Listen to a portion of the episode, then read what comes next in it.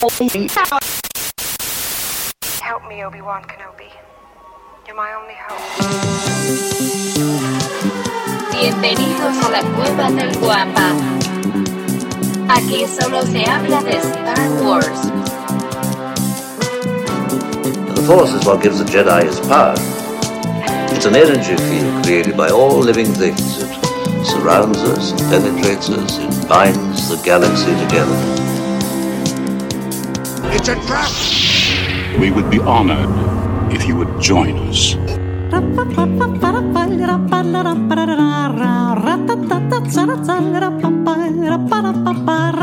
El- era día jueves todavía o miércoles por la noche, aún no recuerdo. Cuando pues estaba preparando la escaleta, estaba terminando, había hablado con el profe unos días antes. Genuinamente teníamos toda la intención de hablar de un tema muy bonito el día de hoy. Un tema que sobre todo con el nuevo tratamiento que le están dando en High Republic, bueno, en este caso en The Light of the Jedi, es el libro en turno, eh, dije, bueno, vamos a hablar de la fuerza y de toda la manera como los Jedi perciben la fuerza, qué es la fuerza, quiénes fueron los primeros. Un tema profundo, un tema muy bonito. Y, y pues bueno, ya le estaba poniendo hasta mi estrellita, ya estaba decorando la escaleta bien bonito. Y pues como les digo, de repente llega Gina Carano, acá palo, hizo que hiciera bolita mi escaleta y la tirara cual baloncesto. ¿Qué tema es este de Gina Carano?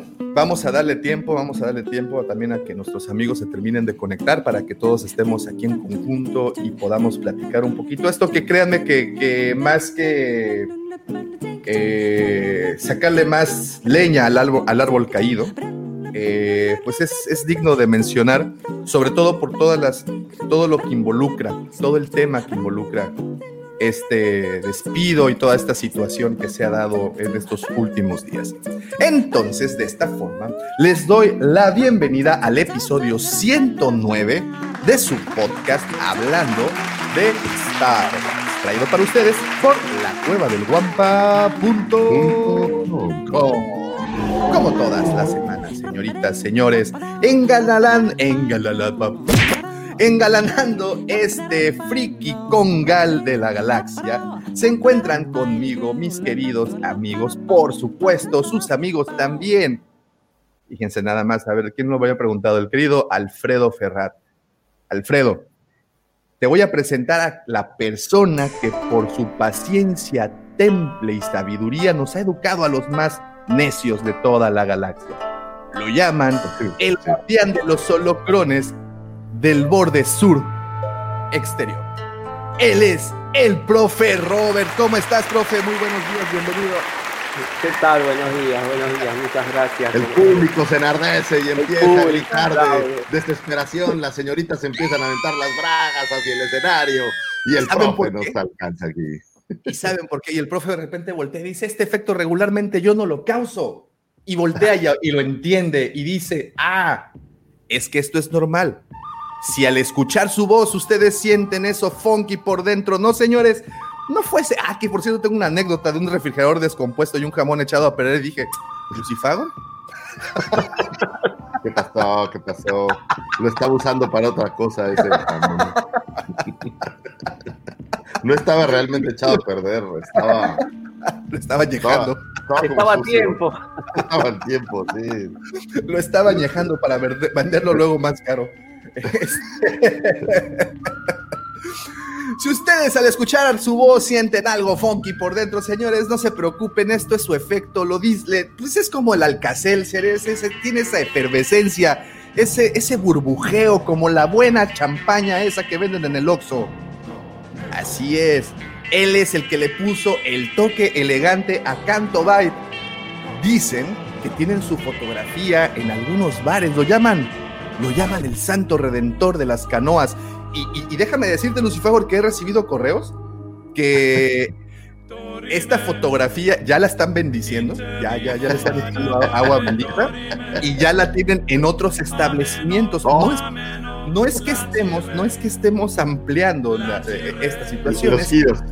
los giros, no lo estamos, no, no, no, ya te estás popularizando, o sea, ya, ya ¿Algún milagrito hiciste? Ya hay, hay, hay, hay cola, hay cola. Ya Pues tengo, tengo cuatro milagritos en mi haber, digo. Sí cuentan. Y algunos que tal vez no conozco, pero Hay veces a las señoritas ahí formadas para, para, para tocarle los pies al Señor, porque le llaman el Santo Redentor de las becas de las canoas. Él es el calimán del romance, el mandrake del amor, arroba Lucifago. muchísimas gracias, muchísimas gracias. Oye, me recordaste que ustedes no están para saberlo ni yo para contárselos, pero Davomático es, es. ¿Han visto la película de Mundo Acuático o Waterworld de Kevin Costner? Hay una escena en esta película donde este muchacho llega al atolón y está caminando y se le acerca una pareja y dice, por favor, preña a mi hija porque tú eres todo un stallion así grande y poderoso. Así se le acercan al señor Davomático cada vez que, que entra a las, a las canas. Pero bueno, este programa no podría ser posible, no podría llegar hasta sus baños, sus closets, sus escritorios godines o donde sea que nos escuchen sin la mente siniestra. Ya popularizado, siempre invitado, nunca igualado. Y del amor, mandaloriano del corazón y prócer de todas estas señoritas que son conocidas como prepago en muchos lugares del mundo. El señor amigo personal de Carlos, el imitador yucateco de Dulce, y aquel que sin duda, con esa barbita y esa sonrisa, ha cautivado el mundo de las redes sociales y la podcastósfera. El señor arroba, Tabomático. Muchísimas, muchísimas gracias. La multitud enardecida también. Y de repente Este- le cae un calzón así como sudado y bueno, ese es el, lo que provoca cuando entra Soriana Davomático.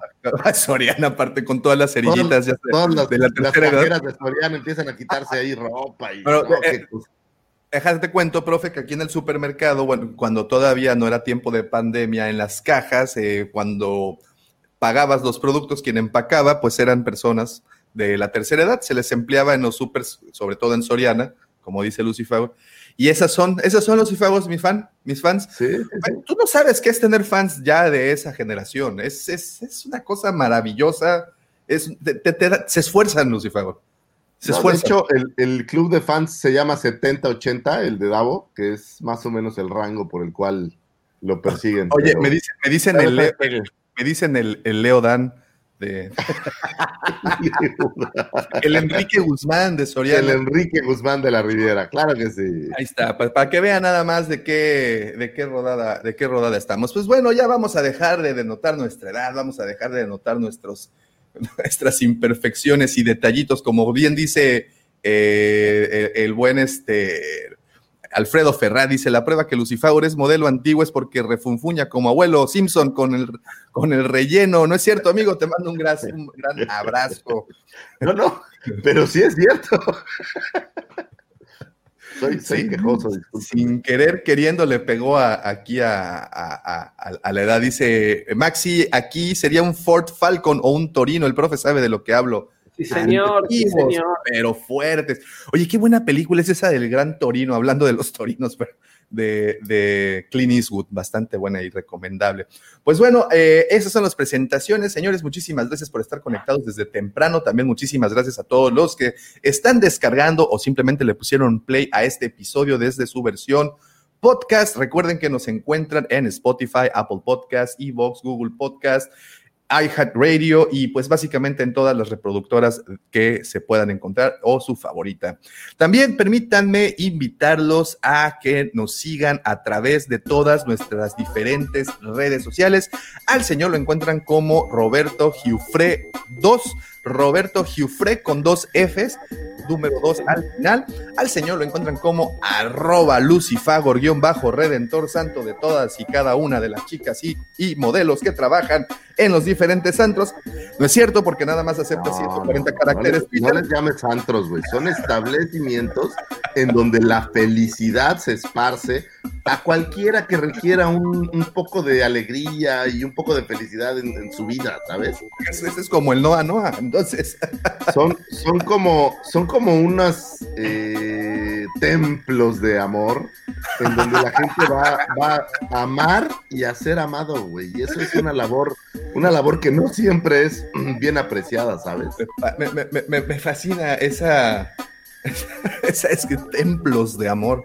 Sí, sí, sí, No, sí. bueno, templos de amor y, es lo, que, lo que ahí sucede. El amor, el amor empieza a pulular por todos lados y, y bueno, si tú eres una persona que necesitas un apapacho, si necesitas un abrazo, ahí siempre están dispuestos a, eso y, más por un, por un par de billetes. Ahí es eh, nuestro lema, señores, en las canoas. Aquí se da amor al mejor postor. Entonces, pues bueno, ahí tenemos ya ese anuncio. Entonces, bueno, nada más de. El señor es arroba lucifagor, nada más, así, no lo encuentran, nada, le quitan todo lo que les dije. Además de que, pues bueno, Twitter nada más acepta 140 caracteres, entonces también para qué le hacemos a la mamá. Y a mí me encuentran como arroba davomático. Y recuerden que también nos pueden seguir a través igual de todas las redes sociales como La Cueva del Guampa. Guampa se escribe con G de Guerra de las Galaxias. Estamos prácticamente en todas subiendo contenido original. Y también permítanme invitarlos a la super duper ultra bonita página de nuestros patrocinadores, la cueva del guampa.com.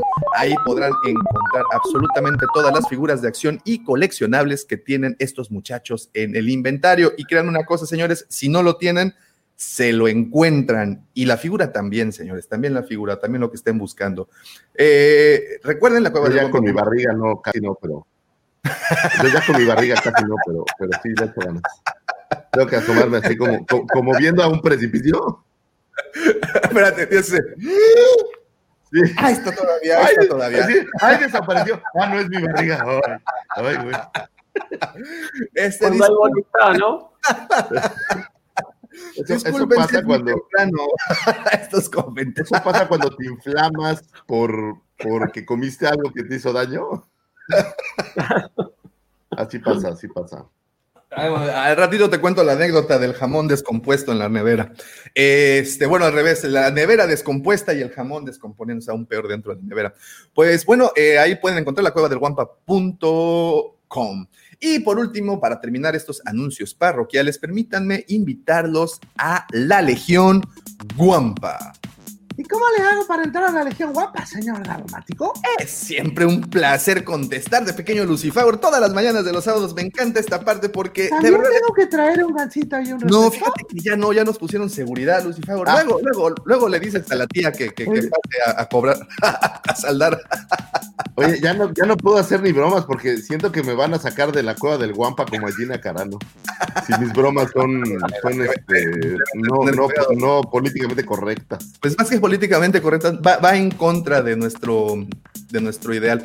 Pero bueno, no te preocupes, ya afortunadamente nos pusieron ahí un guardia de seguridad y cámaras por todas partes, así es que vamos a bajarle tres rayitas a este desmadre.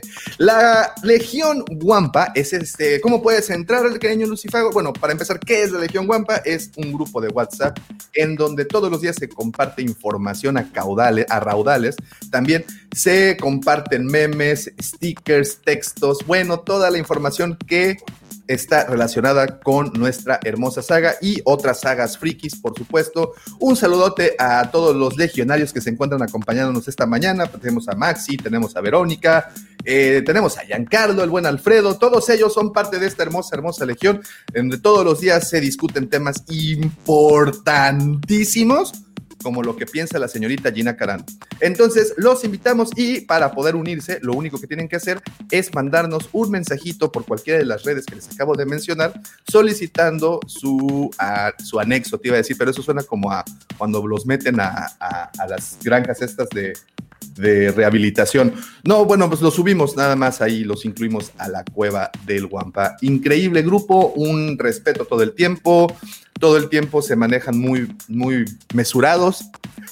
Así como no. Conversaciones de altísimo nivel. Conversaciones súper respetuosas, sí, como no. No, no es cierto, sí, sí, sí, son súper respetuosos. Bueno, y también si no te aplican la orden 66. pues, Ah, no, claro, claro, créeme, créeme que tenemos, hay un inquisidor también por ahí, este, el buen George, al que le mandamos un gran, gran abrazo, quien siempre se encarga de mantener a todos, a todos bien portaditos.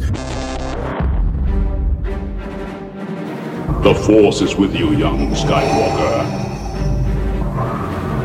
You are not a Jedi yet.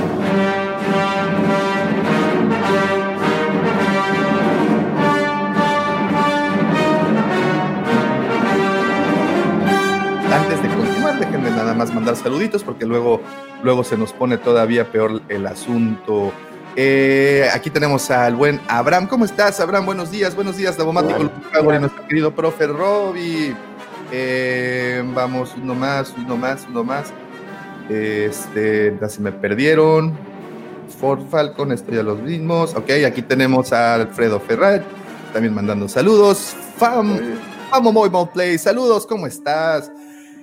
Escuadrón Infernal, ¿qué tal, generales Daumático, el buen Lucifagor y Robert? Un saludo y un gusto de nuevo estar con vosotros en este directo y sirviendo sus órdenes. Muchísimas gracias y muchísimas gracias a todos los que se han estado ya conectando y sobre todo los que también le ponen play posteriormente. Recuerden que este episodio se libera el día lunes ya con efectos especiales y así, cosas bien bonitas, música y toda la, la cosa. Este, dice, dice Apocalíptica, qué desgracia haber visto Waterworld. Sí, es terrible. Ah, híjole, a mí me van a odiar. A mí no me, a, a, mí me gustó, a mí sí me gustó mucho. Y es de esas películas que si está en la televisión, la, la sí te quedas. No, sí la, sí la, sí, sí, sí, eh, no, sí, sí está, está, está buena. Nuestro Mad Max está no, no vamos a decir que salva el séptimo arte, pero bueno, se deja ver. Sí, no. Aparte, hay que reconocerles, se esforzaron, ¿no? Creo que es de, para su época era de las películas caras. Fue, según yo, fue la película más cara en su momento. En su momento sí fue una de las más caras. Bueno, y salieron hechos con la venta en, en video, porque en el cine le fue muy mal, pero cuando se empezó a comercializar en, en video, ahí creo que cerraron un poquito los números, pero, pero sí, no, no, no obtuvo las ganancias esperadas en cine, pero bueno, se deja ver, se deja eh, ver. Sí, sí. Sí, además es, es, mala pero entretenida, ¿sabes? Es de estas películas que sabes que, sí. que está, pero te entretiene y, y la acción de los jet skis y eso está, está entretenido. El señor Kevin Costner me pareció mucho peor. Eh, no sé cómo le han puesto en otro lado, pero acá creo que la llamaron el cartero. Ah, mira, justo lo que dice Maxi. Peor fue la de Postman. Postman. Sí, sí, sí, me pareció muchísimo peor. Esa, esa sí no vale la pena. Pero, sí, pero Waterworld se deja ver, se deja ver. Sí, sí, es cierto, es cierto, es cierto. Mira lo que Hay una escena de los Simpsons, ¿no has visto? Que están en las maquinitas, en unas de estos videojuegos, en estas tiendas, y llega a Milhouse y dice, voy a jugar a Waterworld de, de, Kevin Costner. Y le echa como 300 monedas y de repente nada más lo mueve y ya perdió. Es así de frustrante. Así de frustrante fue. Eh, mira, dice, dice Fiebre del Zombie, me levanté a echar una firma y me, me llegó la notificación, pues ya me quedo despierto. Pues sí, pues ya, bueno, bienvenido, bienvenido. Sí, mi querido Rodrigo va empezando. Y por último, Jan dice, si tuviésemos la sensibilidad de auto nuevo, el 90% de las personas del podcast estaría censurado. Desde los templos del amor hasta los gansitos. ¿Ves, Lucifagor? Sí. Uf, sí. Uf. Y, y, esta otra. Eh, que si bendicen las fotografías de San Lucifago Redentor con agua bendita o utilizan otro tipo de fluidos, pregunta también. De hecho, se hace una mezcla de varias, de varias, varias cosas, pero los fluidos son benditos, diría yo. Sí, pues sí. O sea, el, el midicloriano así en puro es, es muy milagroso.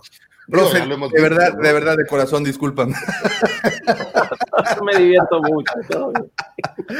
Pues bueno, después de esta hermosa, hermosa y sabrosa chacota que tenemos este sabadito por la mañana, sábado, por cierto, 13 de febrero, los dejo por, con esta sección que para muchos es tan importante como el mismísimo como ese amanecer, tienen que a fuerza ver el sol salir para enterarse de que un nuevo, día empezó. De esta manera, muchos, cuando escuchan esta sección, dicen, caray, una semana nueva está empezando. Si este señor puede hacer este esfuerzo y, y otorgarme estos datos, pues yo también le puedo echar ganas esta semana. Señores, los dejo con una de las secciones más hermosas de todo el Internet él es el señor arroba Lucifagor y sus astroefemérides. Muchísimas gracias, Davomático. Pero antes que decir nada de las efemérides, yo quiero a todos ustedes darles la buena noticia. Ya saben la buena noticia hoy. Hoy 13 de febrero es un día emblemático. Hoy 13 de febrero es un día para tener éxito y es un día para ser diferente. Hoy 13 de febrero se celebra el día de échale la culpa a alguien más. ¿Esto qué quiere decir? Tengan éxito, señores. Ustedes no se equivocan, ustedes no la riegan, ustedes son maravillosos. Siempre habrá otro culpable a quien culpar. Lo cual no, coincido tanto, pero bueno, hay que aprovechar días importantes como este. Pero vámonos con las astrofemérides de un 15 a un 21 de febrero que tuvieron su momento en la historia, en la vida del hombre y que tienen alguna relación con nuestra queridísima saga de Star Wars. Un 15 de febrero de 1995 se liberaba el videojuego conocido como Dark Forces de Star Wars. Videojuego eh, bajo la sombrilla de Lucas y que bueno, trajera o introdujera ciertos eh, temas interesantes que ahora reviviéramos con el Mandaloriano, como fueran los Dark Troopers. En este videojuego es la primera vez que tenemos conocimiento de ellos. Y bueno, el videojuego básicamente trata de encontrar y destruir Dark Troopers. Pero me encontré un dato que yo no recordaba y que ahora que estaba leyendo las astroefemérides me gustó mucho. Y en este videojuego fue la primera vez, o bueno, de las eh, entiendo que las primeras veces que se hablaba de cómo se habían conseguido los planos de la Estrella de la Muerte, ya que está situado eh, un poco antes de New Hope. Y eh, en teoría el personaje conocido como Kyle Katarn era contratado para encontrar estos planes y me parece que la primera misión del juego es básicamente cómo los encuentras y cómo los entregas. Y bueno, esto quedara totalmente fuera del canon una vez que Rogue One saliera a la luz. Sin embargo, bueno, pues un videojuego divertido, un shooter en primera persona, en donde puedes, eh, pues, pasártela bien destruyendo algunos buenos Stormtroopers. Por ahí lo pueden encontrar, está en Steam y me parece que hay una o dos plataformas más digitales en la red en donde puedes encontrarlo y puedes echarte un, un buen jueguito. Un 15 de febrero de 2014 nace Christopher Malcolm, actor escocés quien diera vida al piloto rebelde Sev Senseca. En este caso, para mayor referencia, pues es este piloto que eh, por alguna razón me siento un poco solo, no, No, veo a los no, demás a ver, es que-. Ah, Es que queríamos los focos, lo- lo- lo- la- tenías no, el spotlight sobre me- de me ti. quedé- es que en, en mi pantalla me quedé solito y dije por un segundo, "Mm, habré estado solo nuevamente como aquella vez. No, no, no, aquí estamos, aquí estamos. Ay, no me dejen solo, por favor, me asusto. Eh, ah, bueno, eh, Christopher Malcolm es aquel eh, piloto que encontrara en el Imperio Contraataca a Han y a Luke perdidos en la nieve. Y bueno, pues aquel que trajera felicidad para Chewbacca y la señorita Leia cuando les informa que los han encontrado. También por ahí lo pudieras ver en el musical de Rocky Horror Show. Show, perdón, es el productor del musical eh, de Rocky Horror Show y por ahí aparece en Highlander y en Laberinto. Un 15 de febrero de 2019 termina la filmación de el episodio 9 Rise of Skywalker. Eh, el señor J.J. Abrams terminaba esta cinta controversial.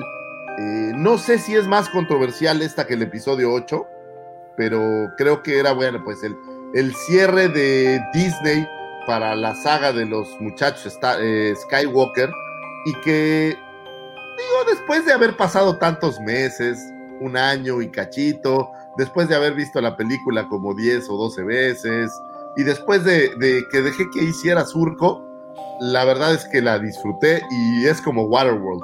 Cada vez que me la encuentro por ahí, eh, bueno, vamos a ver otra vez Rise of Skywalker, vamos a disfrutar la escena al estilo Endgame de todas las naves que se vuelve así como muy emblemática y voy a hacer una confesión aquí al aire. El otro día hasta una lagrimita se me salió en ese momento mágico cuando Poe Dameron dice, oh, nadie vino, ¿por qué nadie vino? Y de repente aparecen todas las naves, es, es un momento, se siente bonito en el corazón. Sí, nadie lo admite, pero está bonito. Lo admito, lo admito. A veces, a veces también, a veces también lloramos algunos de nosotros, muchachos.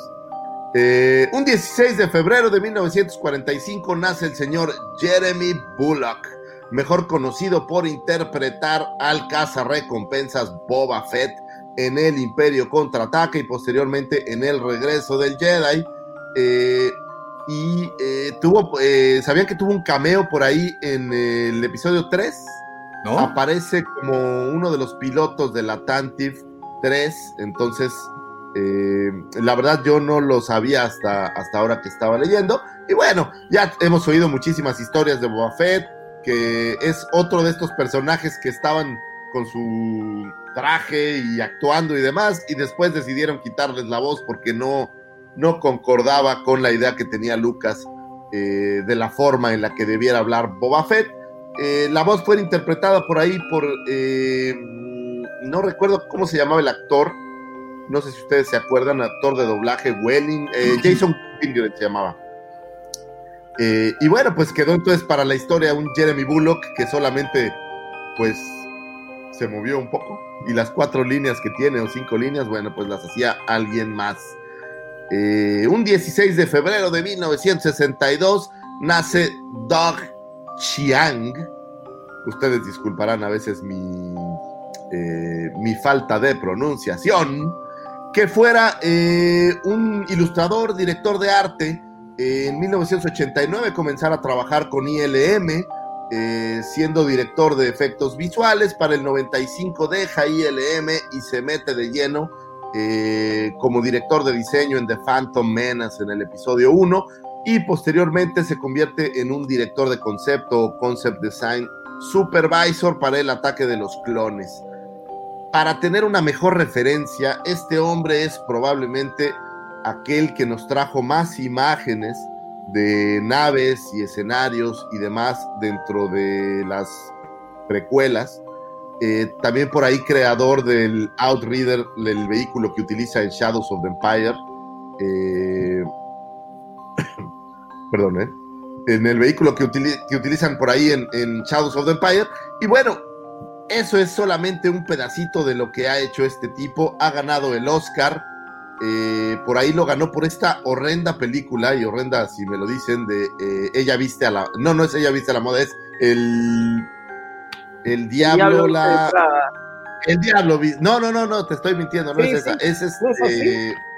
No, no, no, es, se llamaba Death Becomes Her, que era esta película ah. donde las chavas estaban muertas y Ah, es otra película, estoy totalmente confundido. Sí, sí, sí, una horrible película, pero estoy, estoy tratando de recordar cómo le llamaban en, español.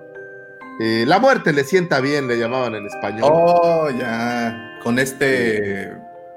Eh, Will Smith iba a decir. Con Bruce Willis. con Bruce Willis y con estas, estas dos actrices, eh, Meryl Streep, Meryl Streep y Goldie Hawn. Pero digo, la película es al menos a mí me parece ah. tristísimamente mala, ¿no?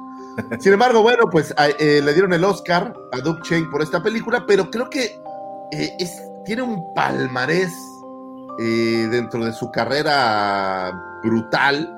Ha estado por ahí en Mundo Jurásico, ha estado por ahí en La Guerra de los Mundos, en Volver al Futuro, por ahí lo tuvimos. Entonces, también lo tenemos por ahí como eh, supervisor de diseños para el Mandaloriano, por cierto, eh, íntimamente ligado a la saga de Star Wars y un impresionante eh, director de arte. Un 16 de febrero de 1944 nace Donald F. Glutt, que es el escritor que hiciera la versión novelizada del Imperio Contraataca o la novela del Imperio Contraataca, que bueno, ya la hemos, hemos escuchado bastante acerca de, de todo lo que envolvió eh, escribir esa novela, sobre todo la parte de que él no había visto la película y lo único que le prestaban era, entraba a, a un cuartito donde tenían bosquejos y donde tenía información y casi casi les decían, oye, tienes una hora para revisar todo este material y de ahí te tienes que, que aventar la película si ustedes leen la novelización, bueno, pues hay múltiples, no le, no le voy a llamar errores, pero yo diría que hay múltiples diferencias, empezando porque Yoda es azul en vez de verde, por dar un, ejemplo. Eh, pero bueno, él al no haber visto la cinta y, y, no tener tanta información de la misma, pues ahora sí que imaginó lo que pudo imaginar y la verdad es que la novelización está buena, y, está chido poder comparar un poco las cintas con la novelización de, ellas. Eh, vámonos a un. Perdón que te interrumpa, mira este tipo de novelas que escribió. Ah, sí, claro. Uf. Qué joya.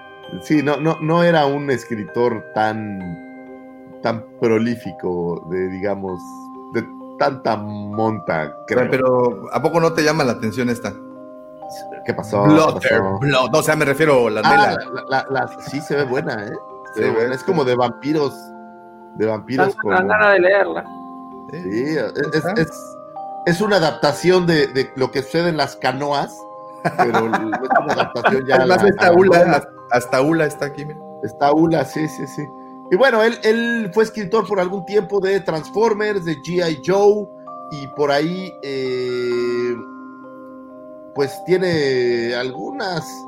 Pues estoy buscando una cinta interesante, pero pues creo que es más bien algunas series animadas. eh, Spider-Man, por ahí anduvo el señor F. Glot. Y bueno, cintas tan memorables como. ¿Cómo se llamaba? ¿Blood qué? Blotter Bat. Blood, O sea, Blood, Blood. Blotter. Entonces, Excelente película, ¿eh? Véanla, bueno, léanla, por favor, se la recomiendo. Eh, un 19 de febrero de 1967 nace el señor Benicio del Toro, actor puertorriqueño y ganador del Oscar por aquella película de eh, Sicario, me parece, o por cuál fue la que lo ganó. sí, ¿Lo Sicario. recuerdan? Sí, sí, sí, sí. Ahorita te lo- Eh, Sicario es excelente. La verdad es que es bastante buena. Y me parece que el papel que tuvo por ahí en, en Star Wars, pues no, no, no, no, no le hizo, creo que, honor a sus a- capacidades, a ¿verdad? sus capacidades. Él hace el, papo- el papel de DJ, esto para el episodio eh, 8. Y creo que se quedó, se quedó muy corto. Lo hemos visto en películas justamente como Traffic, como Sin City, eh, License to Kill y algunas otras, que francamente le sacan como más jugo. A mí me parece un actor excelente. En esta de Sicario es, es brutal. Y también aparece en, en esta otra que son dos, dos cuates que empiezan a vender, me parece que marihuana. Eh, no sé si es algo Savages, se llama, creo. Bueno, yo, yo, recuerdo tres películas en particular. Una de, ellas donde que está involucrado con. Es que no sé, aparentemente todas las películas que sale está involucrado con drogas, porque también Traffic.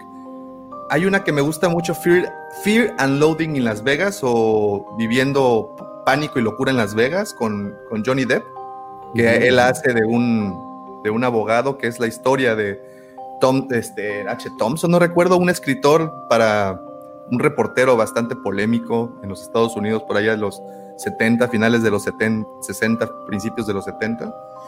Lo recuerdo mucho también en una película que se llama The, The Fanatic, que aparece con Robert es De Niro, excelente. Que Sí, se, lo, se lo, precisamente Robert De Niro ahí le, le hace un, un trabajito. ¿Y sabes en cuál? En una con esta Alicia Silverstone, una muy viejita, que se, ella se autosecuestra y él es el secuestrador. Ah, ya sé cuál, es excelente también. Y mira que pensar en Alicia Silverstone en algo bueno es difícil, pero No, bueno, pues, eh, este, Lucifagor, ella me ayudó a pasar mis años difíciles de adolescente. ¿con Clueless o qué? Pues con un póster. Oye, dime por favor qué es el póster de Batman Forever. Híjole, no, no, no, no, no me acuerdo. ¿A qué ¿O era? Batman y Robin? No me acuerdo, no me acuerdo. Eh, ella era Batman y Robin, sí, porque ella es, ella es Batichica. Terrible. Hace poco la vi, ¿sabes dónde? En una película de Scooby-Doo y, y sigue siendo malísimo. Digo, Pero ni qué qué guapa. hacer. Pero bueno, me parece que, eh, y no quiero criticar a nadie hoy, pero me parece que no le pudieron sacar el jugo suficiente en el episodio 8. Creo que pudieron haber hecho algo mucho más memorable y algo que, que demostrara la capacidad que tiene, porque a mí en lo personal me parece un gran actor. Y vámonos a un... ¿Sí? A No, digo que sí lo es, sí lo es. Vámonos a un 21 de febrero de 1946. Nace nuestro queridísimo y adorado Anthony Daniels, actor inglés que le diera vida a el androide C-3PO y que tuviera el honor de ser el único actor que apareciera en las nueve cintas de eh, la saga de los Skywalker de Star Wars o digamos las, nueve cintas eh, liberadas que hacen eh, esta historia o que nos han llenado de historia, lo cual me parece súper emblemático. También por ahí lo vimos en Solo eh, y por ahí también en Rogue One. Entonces, pues es el, pues el actor más eh, pues que más veces ha salido, ¿no? En, en lo que al universo, eh, No te de- olvides del Holiday Special también. Ah, claro, el Holiday Special, Sí, ¿cómo olvidarlo? Ya que hablamos de spin-off, Así es, y, y si bien, En una película hasta dos papeles hizo. para que veas lo, lo importante que es, ahora, creo que él ha vivido de las glorias de Star Wars. No, honestamente no sé qué otra cosa haya hecho fuera de la versión de Legolas en El Señor de los Anillos del 78 en esta versión animada, no sé si la han visto.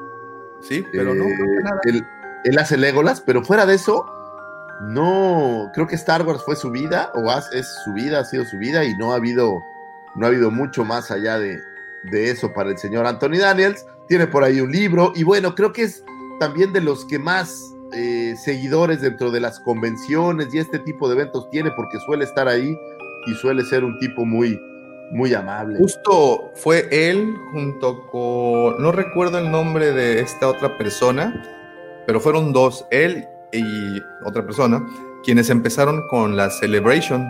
A, a él, Lucasfilm lo llama para que, junto con esta otra persona, de la que no me acuerdo su nombre, empezaran a hacer la Celebration y fue que gracias a ellos se lleva la primera allá en Colorado, si no me equivoco, en Denver, en 1999. Y bueno, recientemente lanzara su libro y recientemente, por decir, eh, dos años, me parece. Dos años, hace un poco, a finales del 2019, lanzó I Am C-3PO. I Am Anthony Daniels. así es. ¿Y qué tal es Davo? Yo no lo leí, honestamente, me lo. Pues son 265 páginas que te cuentan lo incómodo que fue utilizar el traje de C-3PO. Esas eh, también te cuenta cómo, pues, eh, nunca le reconocieron su trabajo. Nunca, él por muchos años, pues, para- permaneció incógnito ante todos. Y ese, y esa, eh, pues, ese conflicto para él, ¿no? El, el- el hecho de ser famoso, pero pues a la vez ser un desconocido. Ah, está interesante, digo, es, es una mirada muy íntima a Star Wars, tiene ahí anécdotas interesantes, entonces, recomendable. Entonces, es como una quejota. Es como una queja glorificada en pasta dura, sí. Sí, sí, sí. Pues bueno, mítico Anthony Daniels. Y la verdad es que lo que sí hay que reconocerle, pues es esta parte de haber estado en todas las cintas. Eh, creo que le da mucho valor, aunque a mí en lo personal, y lo voy a confesar también, es el personaje o de estos personajes que me caen tan gordos. No, no es uno de mis personajes favoritos, la verdad. Es el Yayar de la trilogía original, hombre. Exactamente, es el, es el, el comic relief.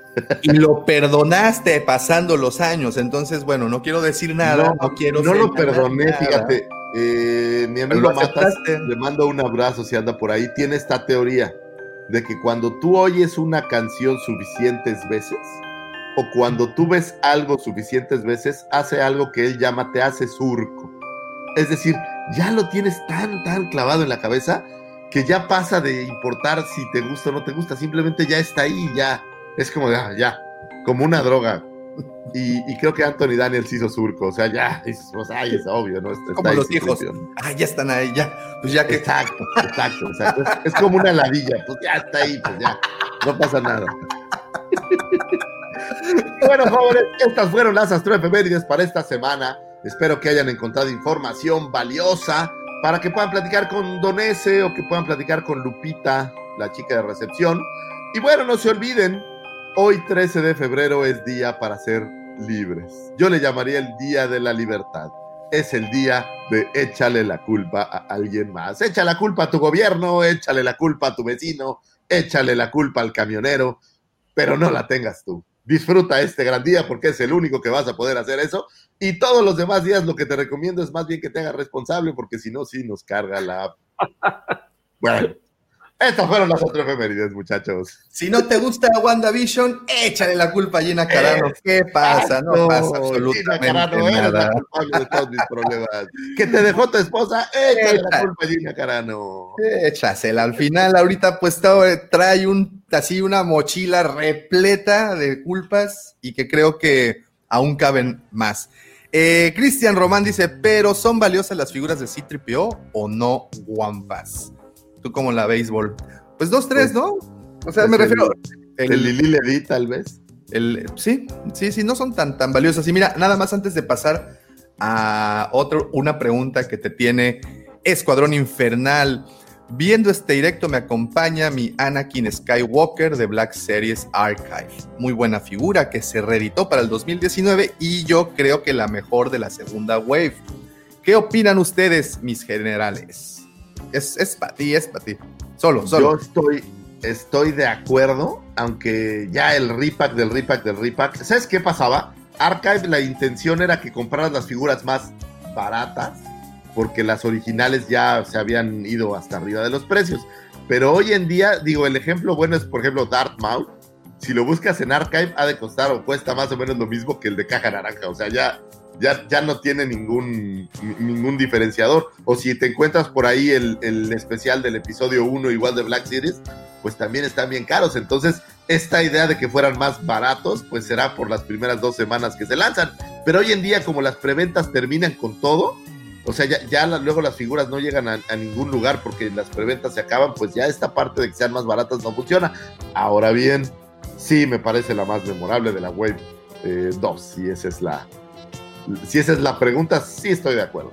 Sí, sí, es, es, muy bonita, muy bonita la, la pieza. Y mira, y tengo ju- justamente, antes de pasar a, a enlodarnos con este muda, mu- mudazal que, que es el tema de Gina Carano, quiero compartirles, justamente hablando de, de figuras de acción, esta nota que nos comparte el New York Post, en donde nos platica cómo los juguetes de Star Wars salvaron a Hasbro de la banca rota en el 2020. Eh, voy a intentar hacer una de esas traducciones al adabomático, así es que ustedes disculparán. Hasbro, Star Wars, eh, eh, mira, aquí ya empezamos con problemas. ¿Qué es revenue? Eh, pues como el ingreso. Ok. Eh, creció un poco, eh, un, un aproximado del 70% el último año. No, Eh, güey, pero espérate, tienes que, tienes que ir hasta arriba, güey. ah, Aquí dice, move over, Mr. Potato Head, here comes Baby Yoda. Es decir, quítate tú al señor cara de papa y adelante al joven Baby Yoda. Así es, y, y- y- y bueno, eh, pues básicamente aquí habla de que cerca del 70% eh, del, de, bueno, creció un cerca del, del 70% independientemente de que eh, no hubo ninguna, eh, ¿cómo se le llama? De theatrical Lanzamiento. release, un lanzamiento hubo cinematográfico. cinta- cinta cinematográfica, sí. Independientemente de eso, creció un 70%. Hasbro también vio surgir eh, eh, los juguetes y juegos tradicionales como Monopoly, Operation, etcétera, etcétera. Qué mal soy traduciendo a las 6 de la A ver, mañana. ahí, ahí te va, ahí va, ahí va, ¿eh? Eh, Hasbro también encontró un, un avance en, en juegos clásicos como lo fuera el Monopoly y el Operando, que yo noté una cosa que tal vez ya estaba ahí, pero yo no la había visto. Hicieron Monopoly de, de temas. Por ejemplo, he estado jugando con mi hijo un Monopoly de Avengers. Y es divertidísimo, güey, porque no es esta versión clásica del Monopoly, sino digo, la idea general es la misma. Sin embargo, tienes las gemas del infinito y puedes hacer ciertas cosas con ellas. O sea, tiene, le dieron un twist bastante bueno. Y he visto como de tres o cuatro cosas diferentes Monopoly. Entonces creo que ahí sí le encontraron, eh, pues como la raja para poder vender un poco más.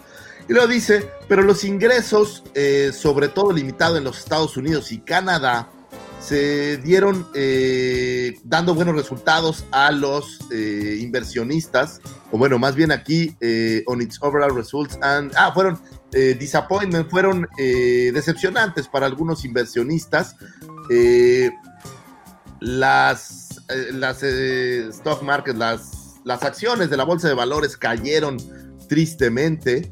Eh, 4.25% para quedar en 93.15 por acción lo cual eh, siempre el mercado de valores en Estados Unidos, aquí en México creo que no tenemos esa, esa visión tan amplia, pero en Estados Unidos es un buen termómetro de cómo una empresa está, está funcionando. Y normalmente cuando hacen referencias a que baja la acción, eh, cuando no tiene que ver con sucesos extraños como la versión de GameStop, tiene que ver con en cómo se han estado desarrollando las empresas. Para el cuarto cuarto, eh, el del año, eh, Hasbro reportó ganancias por 105.2 millones, lo cual eh, estuvo abajo de los 227, 267 millones que habían tenido en 2019. Eh, después de sacar algunos juguetes o algunas figuras, las ganancias de Hasbro eh, por acción quedaron en 1.27, eh, con expectativas que tenían de 1.14 por acción. Esto tiene también que ver con esta parte de la, de la bolsa de valores. Eh, pero solo 4% eh, llegaron a 1.72. Esto habla de cuánto se vendieron y cuánto quedaron las acciones por ahí, que es lo que les digo, sigue siendo un termómetro para ellos muy importante de cómo las acciones se mueven, de cómo la empresa está funcionando. Y luego, eh, Hasbro atribuyó la, la, eh, las desventajas o las de- debilidades de, de esto en la parte del e-commerce en Latinoamérica. Lo que no ha entendido Hasbro es que aquí compramos todo de gente que compra en Estados Unidos y lo trae, porque Hasbro no ha entendido cómo traer juguetes a Latinoamérica. Todavía, todavía creen que de verdad no compramos nada, sin embargo no se han dado cuenta que este mercado es amplísimo, pero como no hay, pues la gente lo compra en Estados Unidos y parece que son ventas en Estados Unidos, pero bueno, pues no lo son. ¿no? Particularmente acá en mi país, si Hasbro trajera directamente y nos vendiera directamente, primero que nos convendría porque los precios serían mucho más baratos, porque obviamente todo se le compra a revendedores. Eh, acá tenemos, por ejemplo, Planeta, la editorial Planeta empezó a vender directamente los libros acá y obligó a las librerías a bajar los precios. Es decir, eh, el poder comprarle directamente a Planeta eh, beneficia al, al coleccionista. Entonces, el precio que tiene Planeta en su página es el mismo que te lo venden las librerías, ya no le pueden recargar. ya no hay más, ¿no? Y lo mismo su- sucedió, ellos dicen que gracias a que el e-commerce no jaló en Latinoamérica, bueno, pues que tuvieron que bajar los, los precios.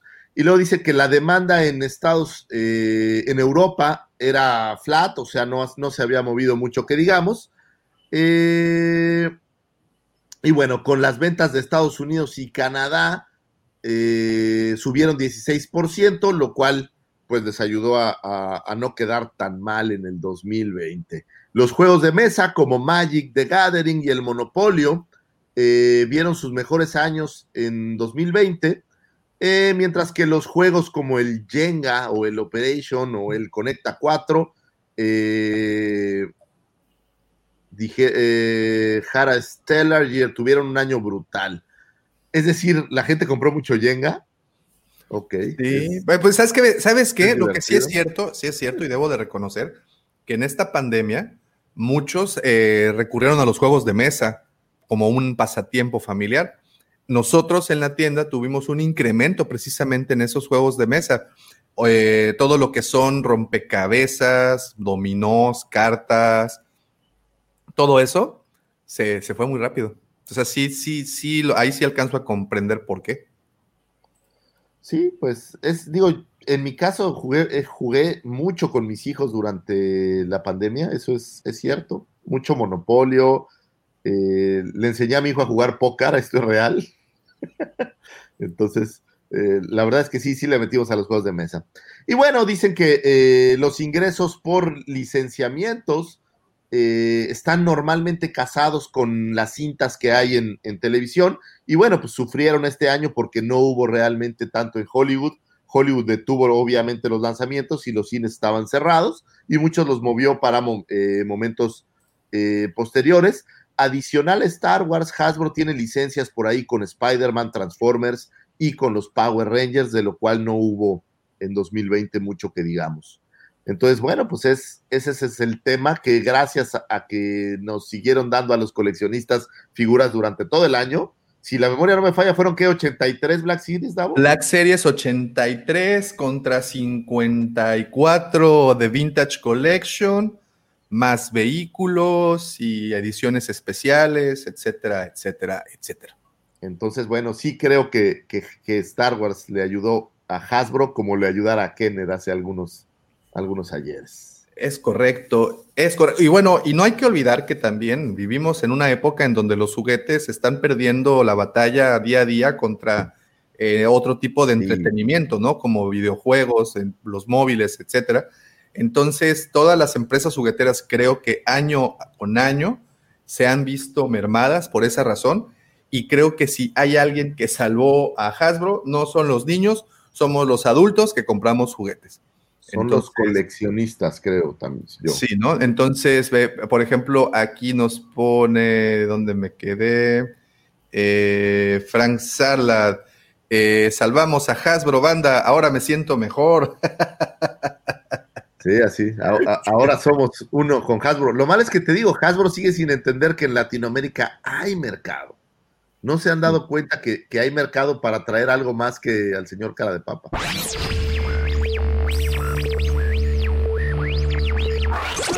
Possibility of successfully navigating an asteroid field is approximately 3,720 to 1. Never tell me the odds.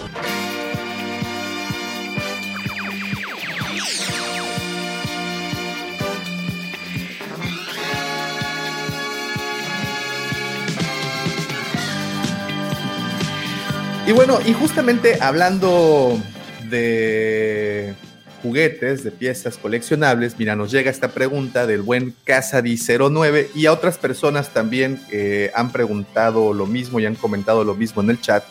Dice Casadi09, buenas madrugadas, voy llegando. Pregunta. Tan, tan, tan, tan. ¿Subirá de precio Cara Dune de Black Series? ¿Escaseará? ¿Escaseará, perdón? Pues lo y primero con esto es que empezamos. cancelaron, esto es real, las iban a sacar un par de repacks para la Vintage y para Black Series del personaje de Cara Dune y está, las cancelaron. El único personaje que vamos a seguir viendo a la venta de Cara Dune, bueno, es la versión esta retro que están por, eh, por salir, pero efectivamente ya no vamos a ver más Cara Dunes por ahí. Esto es como, como el Bitcoin, hay los que hay. O sea, lo que ya editaron y ya vendieron, pues es lo que va a quedar. Ahora bien, que la gente se esté pelando a Cara Dune, esa parte no estoy tan seguro. No creo que vaya a ser una figura de, de tanto precio. Creo que va a ser una de estas figuras que sale una vez en una película y pues no la vuelves a ver porque no tiene tanta, tanta magia, ¿no? Salvo que la saquen con su celular como la que tú pusiste, Davo. Sí, sí, sí. Pues ah, con, con cuenta de Twitter, ¿no? Sí. Y, y- y- y sin el modo de opinión este, controlada activo todavía. Bueno, a ver, vámonos por partes. ¿Qué fue lo que pasó? Diría el grupo Genitalica. ¿Qué fue lo desmayó. que pasó? Ah, no. Gina Carano fue despedida del elenco del Mandaloriano por publicar en sus historias de Instagram un mensaje en donde básicamente comparaba el hecho de que actualmente los Estados Unidos, si tú no tienes la misma opinión política o tienes una opinión política diferente, el gobierno en turno provoca que tu comunidad te odie, así como los nazis hicieron con Alemania y los judíos. Básicamente esa fue la declaración. Bueno, fue la gota que derramó. Fue el la vaso, gota ¿no? que Entiendo derramó que ya había habido algunas otras desafortunadas declaraciones. Justamente. Así es un es. tema que viene de larga data. Así es. Yo antes de iniciar con esto les pregunto a nuestros amigos presentes. La pregunta del día.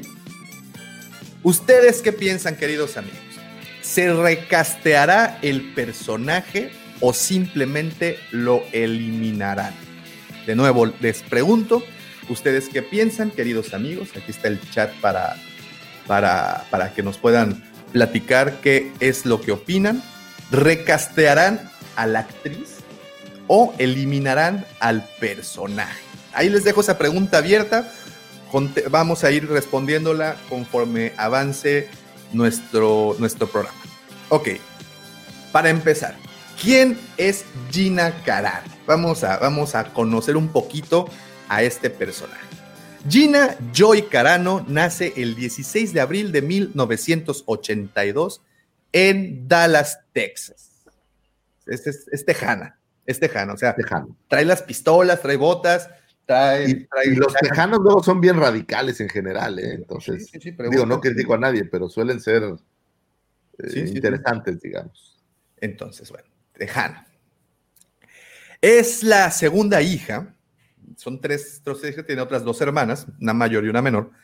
La segunda hija del matrimonio entre Dana Joy y Glenn Thomas Carano.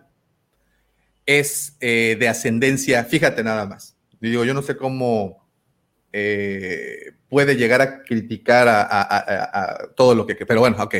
Es de ascendencia italiana, inglesa, escocesa, alemana, holandesa y moicana. Ok, o sea, trae un poco de todo, muy bien. Eh, sí, sí, sí, sí. O sea, tiene un abuelo francés, un tío italiano, bueno, la- un bisabuelo, una- un bisabuelo, bisabuelo italiano, inglés, Bisabuelo escocés, alemán, holandesa, y agarraron a un moicano también por ahí. Ok. ¿ok? Entonces, pues trae, trae con qué. Le gusta agarrar un, mar, un- ¿cómo es? un tomahawk y, y- y, pues decir su opinión, ¿no? Eh, como te platiqué al principio, su papá jugó para los Cowboys de Dallas como coreback, su, suplente, desafortunadamente. O sea, nunca jugó, solo estuvo en la banca, pero Solo bien. estuvo en la banca, bueno, está, sí, está, si tomamos en cuenta que estuvo Roger Staubach cuando él estuvo, pues bueno, hay un porqué, ¿no? No iba a jugar. No iba a jugar, no iba a jugar ni él ni quien lo pusieran, Roger Staubach, bueno, ya, esa es otra cosa. Eh, esto pasó de 1977 al 83, justo un año después de que naciera eh, Gina. Asistió a la Universidad de Nevada, en Reno, durante un año, y a la Universidad de Nevada, en Las Vegas, durante tres, donde se especializó en psicología. Eh, lo curioso de toda esta historia es que ella debutó primero en la televisión antes que debutara en una arena de pelea. Sabemos que ella pues, es conocida porque es una artista marcial que ha practicado este deporte a nivel profesional. Pero antes de debutar en una arena de pelea, ella debutó en la televisión con un, de- un reality que se llamaba Ring Girls o Chicas del Ring. Y no precisamente era de las que pasaba con su letrerito a, a anunciar No, no, no, sí. asaltos. Aquí había uno de boxeadores. que- Ajá, también es muy parecido al de boxeadores. En esta, este, este show aparece en el 2005, pues ella es una de las participantes. Es de estas chicas que hacen kickbox o muay thai o boxeo tailandés o estos, est- estos deportes de contacto, donde por cierto ganó. Fue peleadora profesional de artes marciales mixtas del 2006 al 2009, tres años rompiéndose la mazorca. Se retiró después de perder por knockout ante Chris Cyborg, que Chris Cyborg actualmente está en la UFC y es un monstruo de mujer. Y le, y le ganó por, por knockout, la durmió. Eh, eh, eso pues la orilló a retirarse, no le gustó, aparentemente, no le gustó el trato y, pues se retira. Debuta en el cine en el 2009 con la película Blood and Bone con el artista marcial Michael J. White.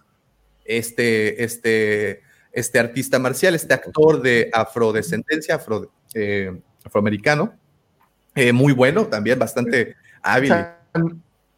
Esa, no fue escrita por, por, por el, el escritor del Imperio Contraataca. Ah, no, no, no, ese era ¿Cómo era Blood and- no? Ah, lo siento. Ok. Eh, ¿Dónde quedé? ¿Dónde quedé? Ok. Su gran break fue en una película que se llamó Agentes Secretos, o también eh, con su título en inglés, Haywire, del 2011, dirigida por Steven Soderbergh, en donde apareció junto a Iwan McGregor, también está por ahí Channing Tatum, también apareció por ahí... ¿Cómo Sí, sí, sí, bueno, Haywire, eh, o Agentes Secretos. Haywire. Haywire, H-A-Y, eh, Wire. ¿Ya? ¿Lo encontramos? Eh, y bueno, es, de las, es una película pues, que, que- que- que aparentemente le dio mucha, mucha fama. Y bueno, ya por último, eh, eh, la pudimos ver también en Rápidos y Furiosos 6 y también en Deadpool. Deadpool. ¿no? Y bueno, ese es un poco de quién estamos hablando. Ella es Gina Carano. Ahora, Rápidos y Furiosos también dice, ¿no? sí, Rápidos y Furiosos también, las seis. Las seis, las seis también. Hizo el videojuego de Rápidos y Furiosos, ha hecho televisión. Tiene muchísimas películas, no lo había creído. Así es. Entonces, bueno, esa es. hasta un, a un protagónico en una que se llama Tierra Quemada. Ok, Oh, vámonos eh, cronológicamente. Vamos a, a- a hacer el, el- la radiografía de los hechos. ¿Qué les parece? Eh, Vamos a dar un poquito de contexto también. No quiero también saltarme las bardas, no quiero que digan de dónde sale todo esto, simplemente los voy a poner un poquito de contexto, vamos a irnos a la historia. Es importante saber que en los Estados Unidos existe este grupo de youtubers que se autodenominan fandom menas o la amenaza del fandom. Se dedican a quejarse sobre la agenda progre de Disney. Generalmente se quejan sobre la inclusión. Este mismo grupo se dedica a hacer videos con chismes sin fundamentos. Por ejemplo, desde que Pedro Pascal había renunciado hasta peleas dentro de Lucasfilm y cosas tan ridículas como comprar decenas. Hay un video, si lo, no voy a poner el link porque pues no es como muy responsable de nuestra parte promoverlo, pero hay un video en donde estos cuates compran una docena de, de roastico y simplemente se dedican a recortarlos, recortar, dicen que el video se titula Unboxing y pues le pasan tijera y las descabezan y pues todo en, en, en, burla, ¿no? Todo en un son de burla hacia la actriz, básicamente. Eh, bueno, esto ya lo, platicamos eh, y bueno, es este grupo en el 2019, este mismo grupo protestó por el personaje de Cara argumentando que solo incluían por la agenda progresista y para cumplir una cuota de género. Mucha gente que llama progre la defendió cuando se estrenó su capítulo incluso lo calificaron de malo. Después de la primera temporada del Mandalorian, estos youtubers se enfocaron a inventar rumores sobre peleas entre Dave Filoni y Caitlyn Kennedy. Eh, bueno, ahorita no vamos a hablar de, eso, pues que al final creo que ni existió. Pero bueno, es, es importante que tengamos en cuenta cuáles son eh, o qué es lo que ha estado haciendo este grupo famoso de Fandom Menes. Meses después, en Estados Unidos comenzaron las protestas de este movimiento llamado Black, Black Lives Matters. Ustedes recordarán el año pasado, con todo este desafortunado evento de la muerte de este ciudadano por parte de la policía y todo lo que desató. Mismas en las que Pedro Pascal, de hecho, participó. Hubo gente que le escribió a Pedro Pascal para decirle que estaban decepcionados a lo que Pedrito el Mandaloriano dijo que no le importaba él tenía principios básicos, no discriminaría a nadie por su color de piel, origen, credo u orientación. A este grupo de youtubers no les gustó que Pedro los mandara al carajo, literalmente, e hicieran lo que saben hacer, crear videos con títulos amarillistas para generar contenido. Puro maldito clickbait. Pedro Pascal es basura, Pedro Pascal es despedido del Mandalorian, Pedro Pascal abandona el set, etc, etc, etc. Lo que hay que recordar lo que tenemos que recordar acá es que sí es cierto, este rumor de que Pedro Pascal iba a renunciar a la temporada, bueno, o a la, a, la, a la serie, en algún punto incluso lo llegamos a comentar acá, ¿no? Que Pedro Pascal, pues por alguna razón no usaba el personaje, no se quitaba tanto el casco, eh, no tenía como líneas fuera sin el casco, que era muy fácil realmente meter a cualquier otro actor para interpretar a, Dean Jarin, porque pues no conocíamos el rostro, y por esa razón hicieron creer o, tomaron como, un, como algo más sólido el hecho de que este señor había renunciado. Entonces, eso sí lo recordamos porque además no fue hace tanto, eso tiene poquito tiempo que este rumor empezó a, a, a circular. Eh, bueno, eh, al mismo tiempo, Gina Carano criticó abiertamente las protestas de Black Lives Matter, los llamó abusivos, mentirosos y afirmó que en Estados Unidos no existe el racismo. Tan primera alarma. Cuando Gina Carano decide decir, por sus redes, claro, que no existe el racismo en los Estados Unidos.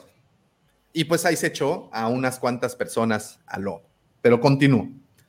Eh, la gente había defendido a Gina Carano meses eh, atrás, o perdón, la gente que había defendido a Gina Carano meses atrás le señaló su horror más allá de protestar o destrozar, el racismo sí existe. Y aquí es en donde la cosa se pone complicada. Mucha gente conservadora dentro de estas personas, había gente trans que fueron atacados, criticados e invalidados. Si bien Gina no los atacó directamente, se ponía a dar like a comentarios que sí lo hacían, que hasta cierto punto es una forma de validar estos comentarios. la gente le siguió señalando que sus apariciones en, eh, perdón, que sus acciones en tono de burla estaban mal, porque alimentaban y validaban a estos grupos llamados grupos de odio. Después publicó un tuit diciendo que había conversado con Pedro Pascal y que le había explicado la situación y hablaba sobre esta gente trans. Hoy sabemos, algo interesante es que el día de hoy sabemos que Pedro Pascal tiene una hermana trans, así que probablemente que toda esta situación le haya molestado también al señor Dean Jarry. Bueno, al mismo tiempo comenzó a compartir información, eh, ¿cómo le llaman hoy en día a estas personas? ¿Covidiotas? ¿Es el término? ¿Sí? ¿Covidiotas? Bueno, pues. pues ella se convirtió en una de esas, eh, diciendo que el COVID no existe, que no existe, que las mascarillas no funcionan y además que son teorías de conspiración. El mismo grupo demográfico, los famosos progres, le señalaron que como persona pública tenía que tener cuidado con esa información que comparte y que no estaba haciendo y que lo que estaba haciendo era en realidad peligroso, pues esta gente estaba muriendo, o sea, estaba compartir información faltas, eh, falsa, perdón, sobre todo en esta época, evidentemente es un gran problema. Pero bueno, fue cayendo de gracia de la gente mientras que esos youtubers que la habían atacado al inicio la fueron adoptando, no por su personaje, no por ella, sino por sus opiniones políticas. Y aquí, jóvenes, quiero poner un, esta, a este pensamiento, quiero que lo recuerden porque lo voy a tener un poquito más adelante, ¿ok? Simplemente, o, voy adelantándoles, la palabra mártir. La palabra vamos a usarte como un ejemplo. Pero bueno, continúo con, con esto. Chivo expiatorio. Exacto, exacto. Pero bueno, voy a continuar con esto. Eh, hay que recordar que el tema del COVID fue bastante politizado en los Estados Unidos, así como en México y en muchos países. Se han utilizado, pues bueno, básicamente para decirlo ineptos que son los gobiernos ante esta pandemia, ¿no? Eh, y por supuesto que todos estos señalamientos lo tomaron como ataques hacia ella directamente. Bueno, al sentirse validada por estos youtubers, comenzó a interactuar más con ellos en redes sociales. El discurso de ellos pasó de odiarla a ser un personaje femenino fuerte, a quererla por ser una actriz valiente que expresa su opinión. Pero hay que recordar que estos mismos youtubers le habían hecho videos atacando a Pedro Pascal, a Caitlyn Kennedy y en general a, todos, a todo Lucasfilm. Estos youtubers son peligrosos, personas no gratas de alguna manera a, ella le lograron dar validez a todos sus chismes y declaraciones sin sentido. Eh, durante noviembre y diciembre estuvo compartiendo historias en Instagram sobre el fraude de las elecciones, teorías de conspiración y demás cosas.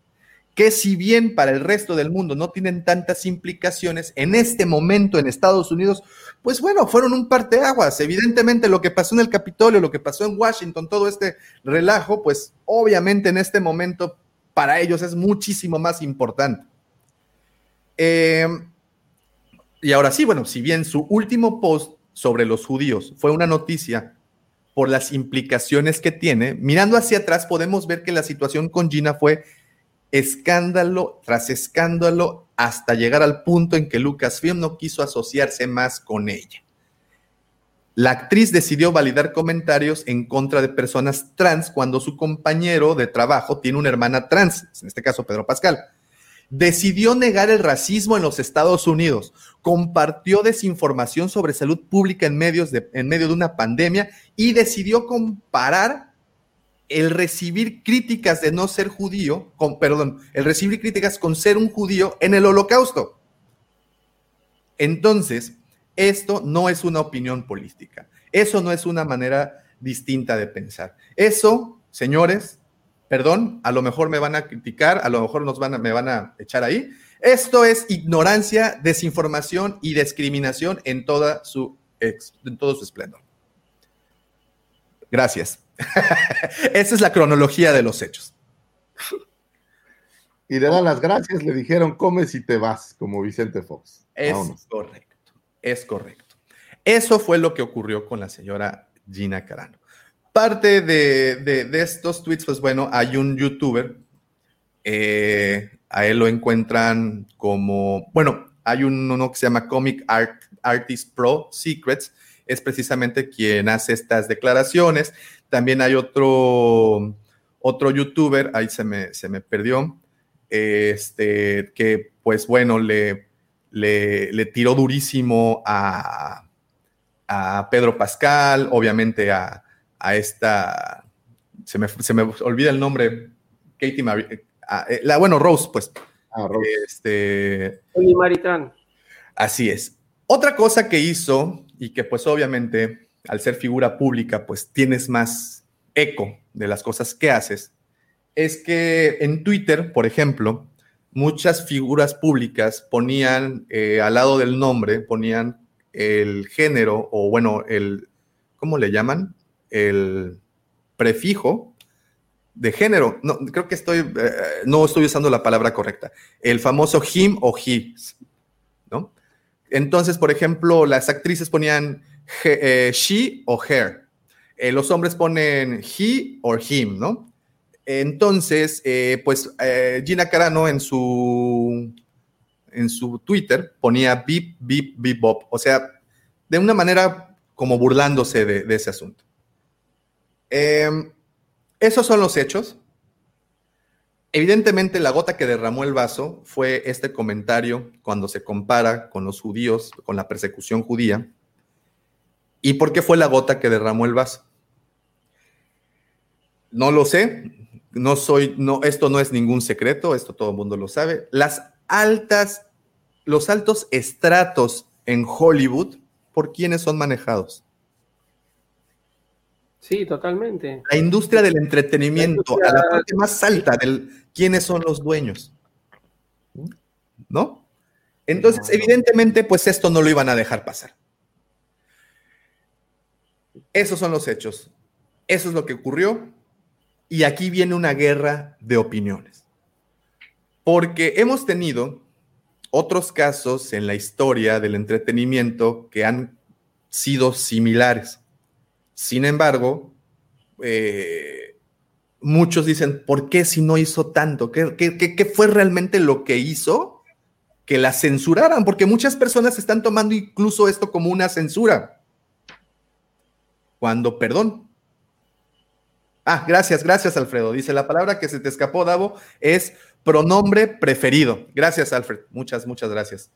Eh, no sé, creo que, creo que, bueno, los dejo, los dejo hablar mejor.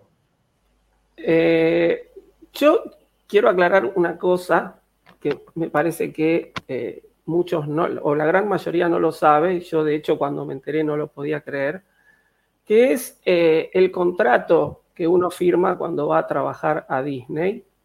no, el, no, el tema del personal administrativo, sino justamente los artistas. ¿no? Este, yo tengo un amigo que trabaja haciendo doblajes al español en productos de Disney.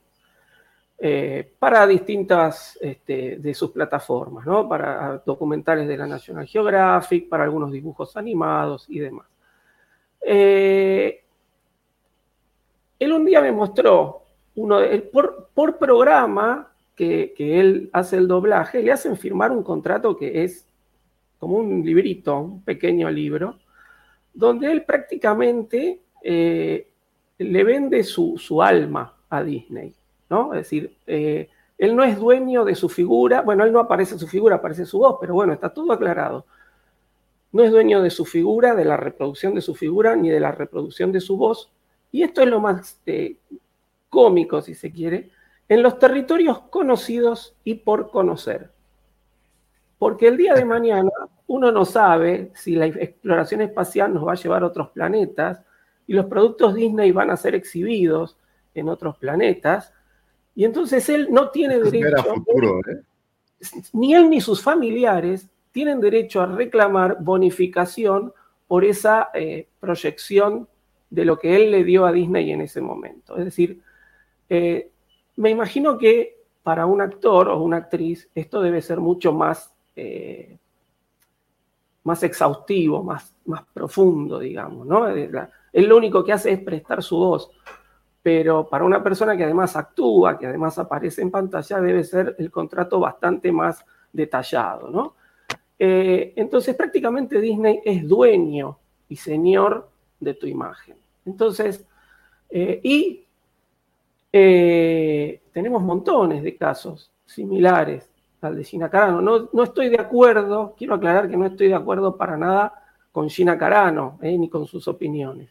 Este, pero no es la primera vez que Disney hace algo así. Justamente cuando Davo me llamó, este, me mandó el, mensaje y me dijo, cambiamos todo el, este, el tema del programa y me puse a buscar información, encontré que ayer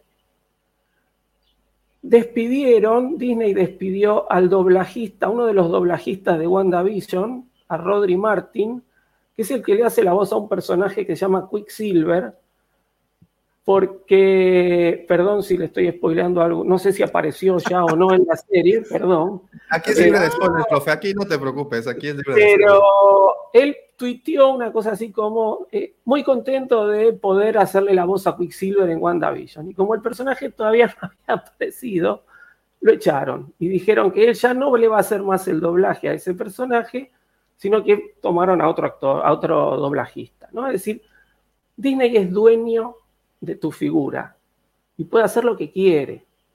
Entonces, sabiendo esto y sabiendo que hay mucha gente que no ha hecho ni la cuarta parte de lo que hizo Gina Carano por las redes sociales, eh, no se entiende cómo no la despidieron antes, ¿no?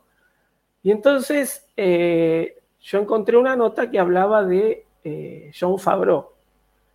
Y John Favreau parece que cuando él toma una decisión de contratar a un actor o a una actriz, eh, se juega por su decisión. Y él la venía defendiendo a Gina Carano ante los ejecutivos de Disney que la habían querido despedir hace ya tiempo. ¿no? Entonces, este, dan casos parecidos a eh, la elección de eh, Robert Downey Jr. como Iron Man, que no lo querían contratar por los problemas que él había tenido con, drogas principalmente, y John Favreau se jugó, se jugó, se jugó hasta que le dieron el visto bueno y ahora es prácticamente sinónimo de Iron Man, este, Robert Downey Jr. Y con otro actor de la película Elf, ahora no, no me acuerdo, este, un cómico, Ah, este Will, Farrell. sí, no me acordaba el nombre. Bien. Entonces, este, John Favreau es un tipo que se juega. Ahora, eh, se decía esa misma nota que a pedido de John Favreau, Gina Carano había ido a pedir disculpas ante los ejecutivos de Disney y a raíz de estas disculpas ella después tuitea este malogrado este mensaje acerca de la comparación con los este, judíos del holocausto. ¿no? Entonces, eh, eso a, mí me da eh, la pauta ¿no? de que no está haciendo lo correcto Gina Carano, porque al que dejó mal parado ante los ejecutivos de Disney es al que la está defendiendo también. Entonces, este, si a mí una persona me defiende, me da trabajo, este, yo tengo que tener cierta lealtad hacia esa persona, cierto agradecimiento, que no es lo que está demostrando, o por lo menos para mí no habla bien de ella. Después podemos teorizar si el comentario fue afortunado, si fue desafortunado, si está bien la comparación, si está mal, si todo lo que hizo antes este, estuvo bien o mal. Eh, yo creo que cuando uno es una persona pública tiene que, cuidarse un poquito de las cosas que dice tenemos montones de casos de eh, personas públicas que han dejado las redes sociales por el acoso de la gente, por, los malos tratos de la gente. Eh, y entonces te puede importar o no importar lo que te dice Juan de los Palotes, que en definitiva haga lo que quiera, yo sigo, pero yo creo que te tenés que cuidar con lo que decís. Y esta mujer no lo venía haciendo y lo que terminó ocurriendo me parece que era algo cantado. Eh, uno tira, acá decimos, tirás del hilo hasta que se corta. Es decir, no, llega un momento que no se estira más.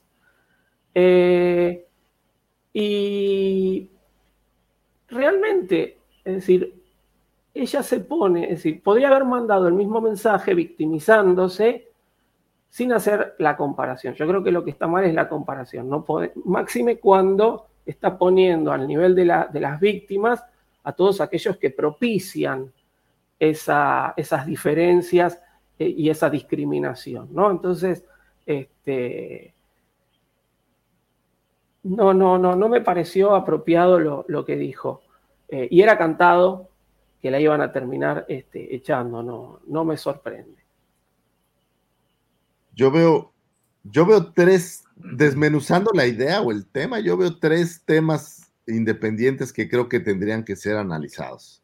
Lo primero es, si bien hay por ahí esta libertad de expresión eh, gloriosa en donde a todos tenemos oportunidad de decir lo que pensamos, creo que es muy desafortunado cuando estos comentarios, eh, pues, pues tienen estas intenciones malas, porque normalmente no, no, siento que sean comentarios inocentes de alguien que la regó, me suena como a comentarios, eh, pues como clavados, y esa es la parte donde creo que ella se equivoca. O sea, no son estos comentarios para de verdad expresar cómo me siento, sino me parece que son comentarios como para golpear, para, para, para chingar. Y eso creo que es la parte lamentable. Si bien que diga lo que quiera, lo que no estoy de acuerdo es que sea para, para, para fregar y sobre todo en, tiempos tan complicados, eh, lejos de, la parte de la comparación, digo, no son momentos para estar eh, asusando, ¿no? Que eso creo que es lo que, lo que lo que la lleva al final a que le den las gracias. O sea, estás en un país en donde acaba de haber una elección controversial o no, todo lo que pasó, sabemos, no sabemos si es real eh, que haya habido fraude o no.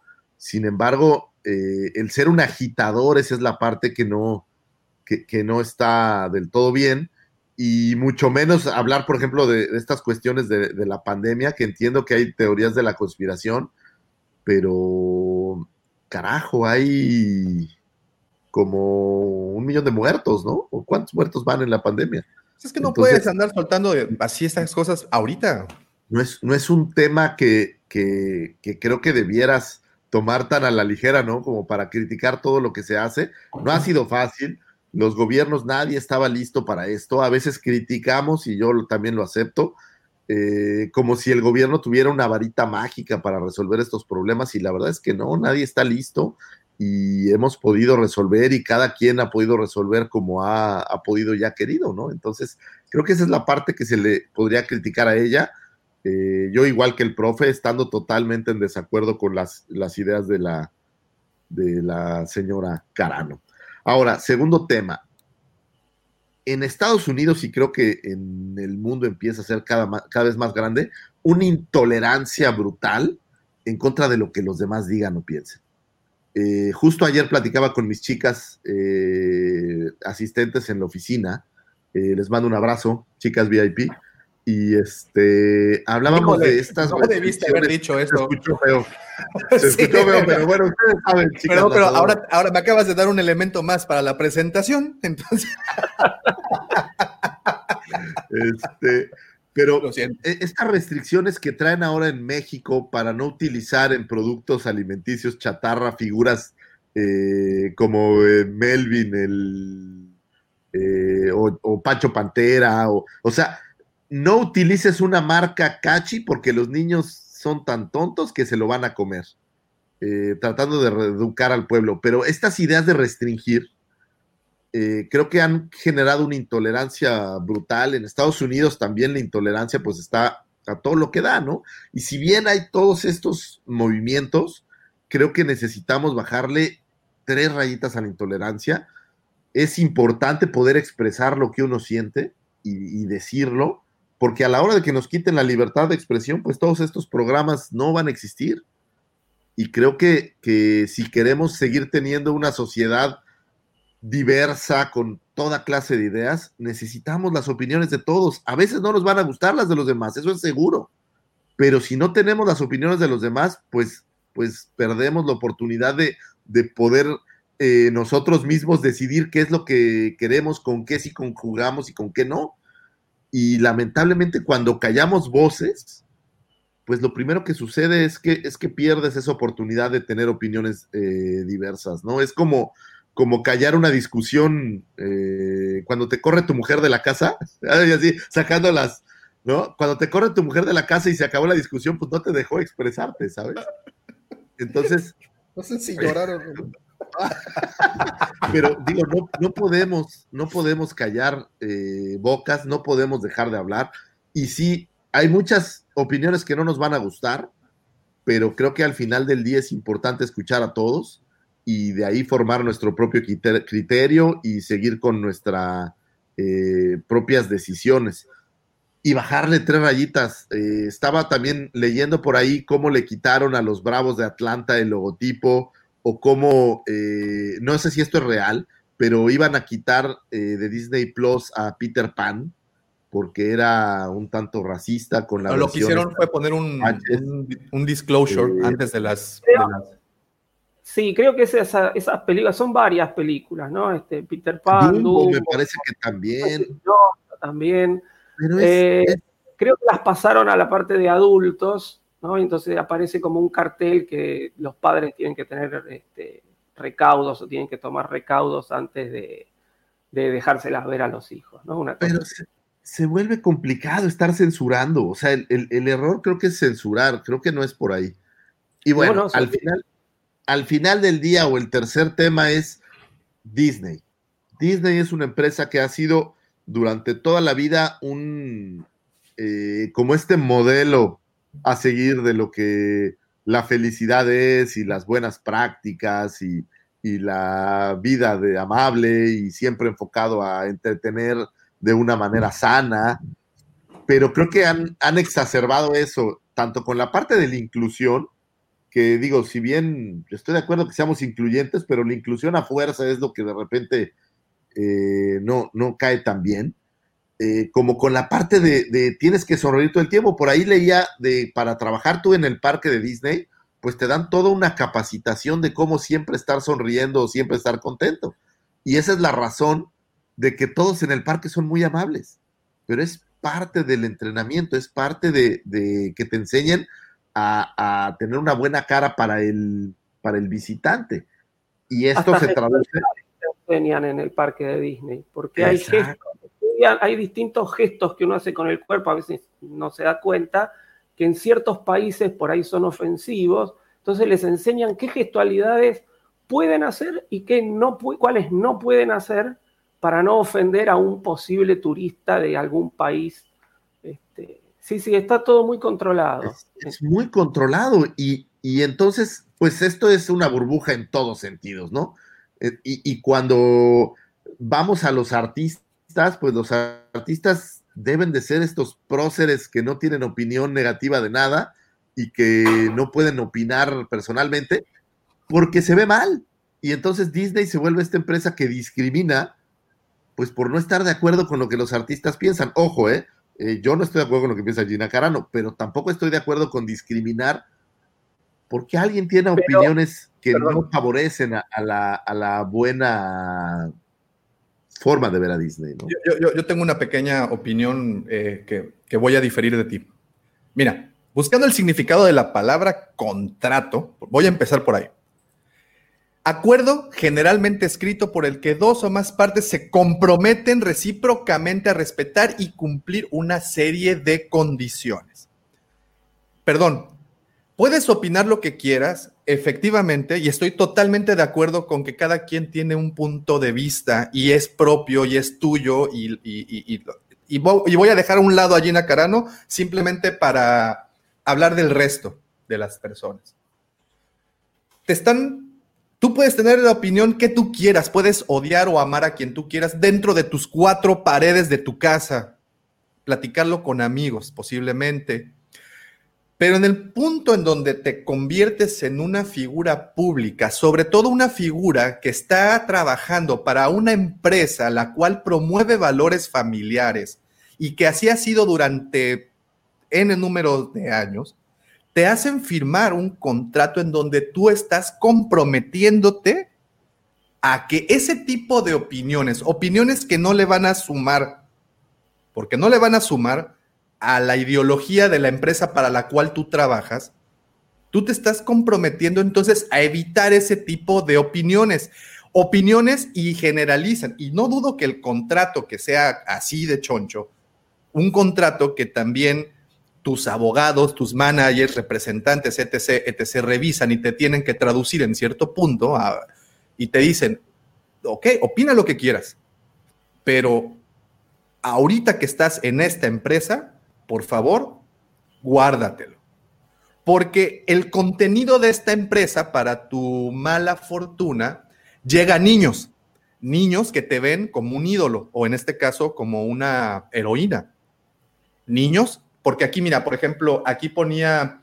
Eh, pero, a ver, te voy a hacer una pregunta antes, güey. Pero aquí, mira. decide qué comentario es y no bueno eh, o malo para aquí, Aquí, pero, perdón, eh, rapidísimo, lo que dice Giancarlo. Para mí, gran parte del problema es la gente que toma como ejemplo a seguir o que toman en cuenta opiniones de personas que no son conocedores del tema u otros influencers. Aquí, desafortunadamente, con este tema, es que yo me convierto en un héroe en, la serie de televisión y entonces esa persona pues se convierte eh, en alguien a quien siguen y entonces de repente tienes en Twitter 250 mil seguidores y que, y que, están viéndote como, güey, muchos niños no alcanzan a, distinguir quién es Gina Carano y quién es Cara Dune.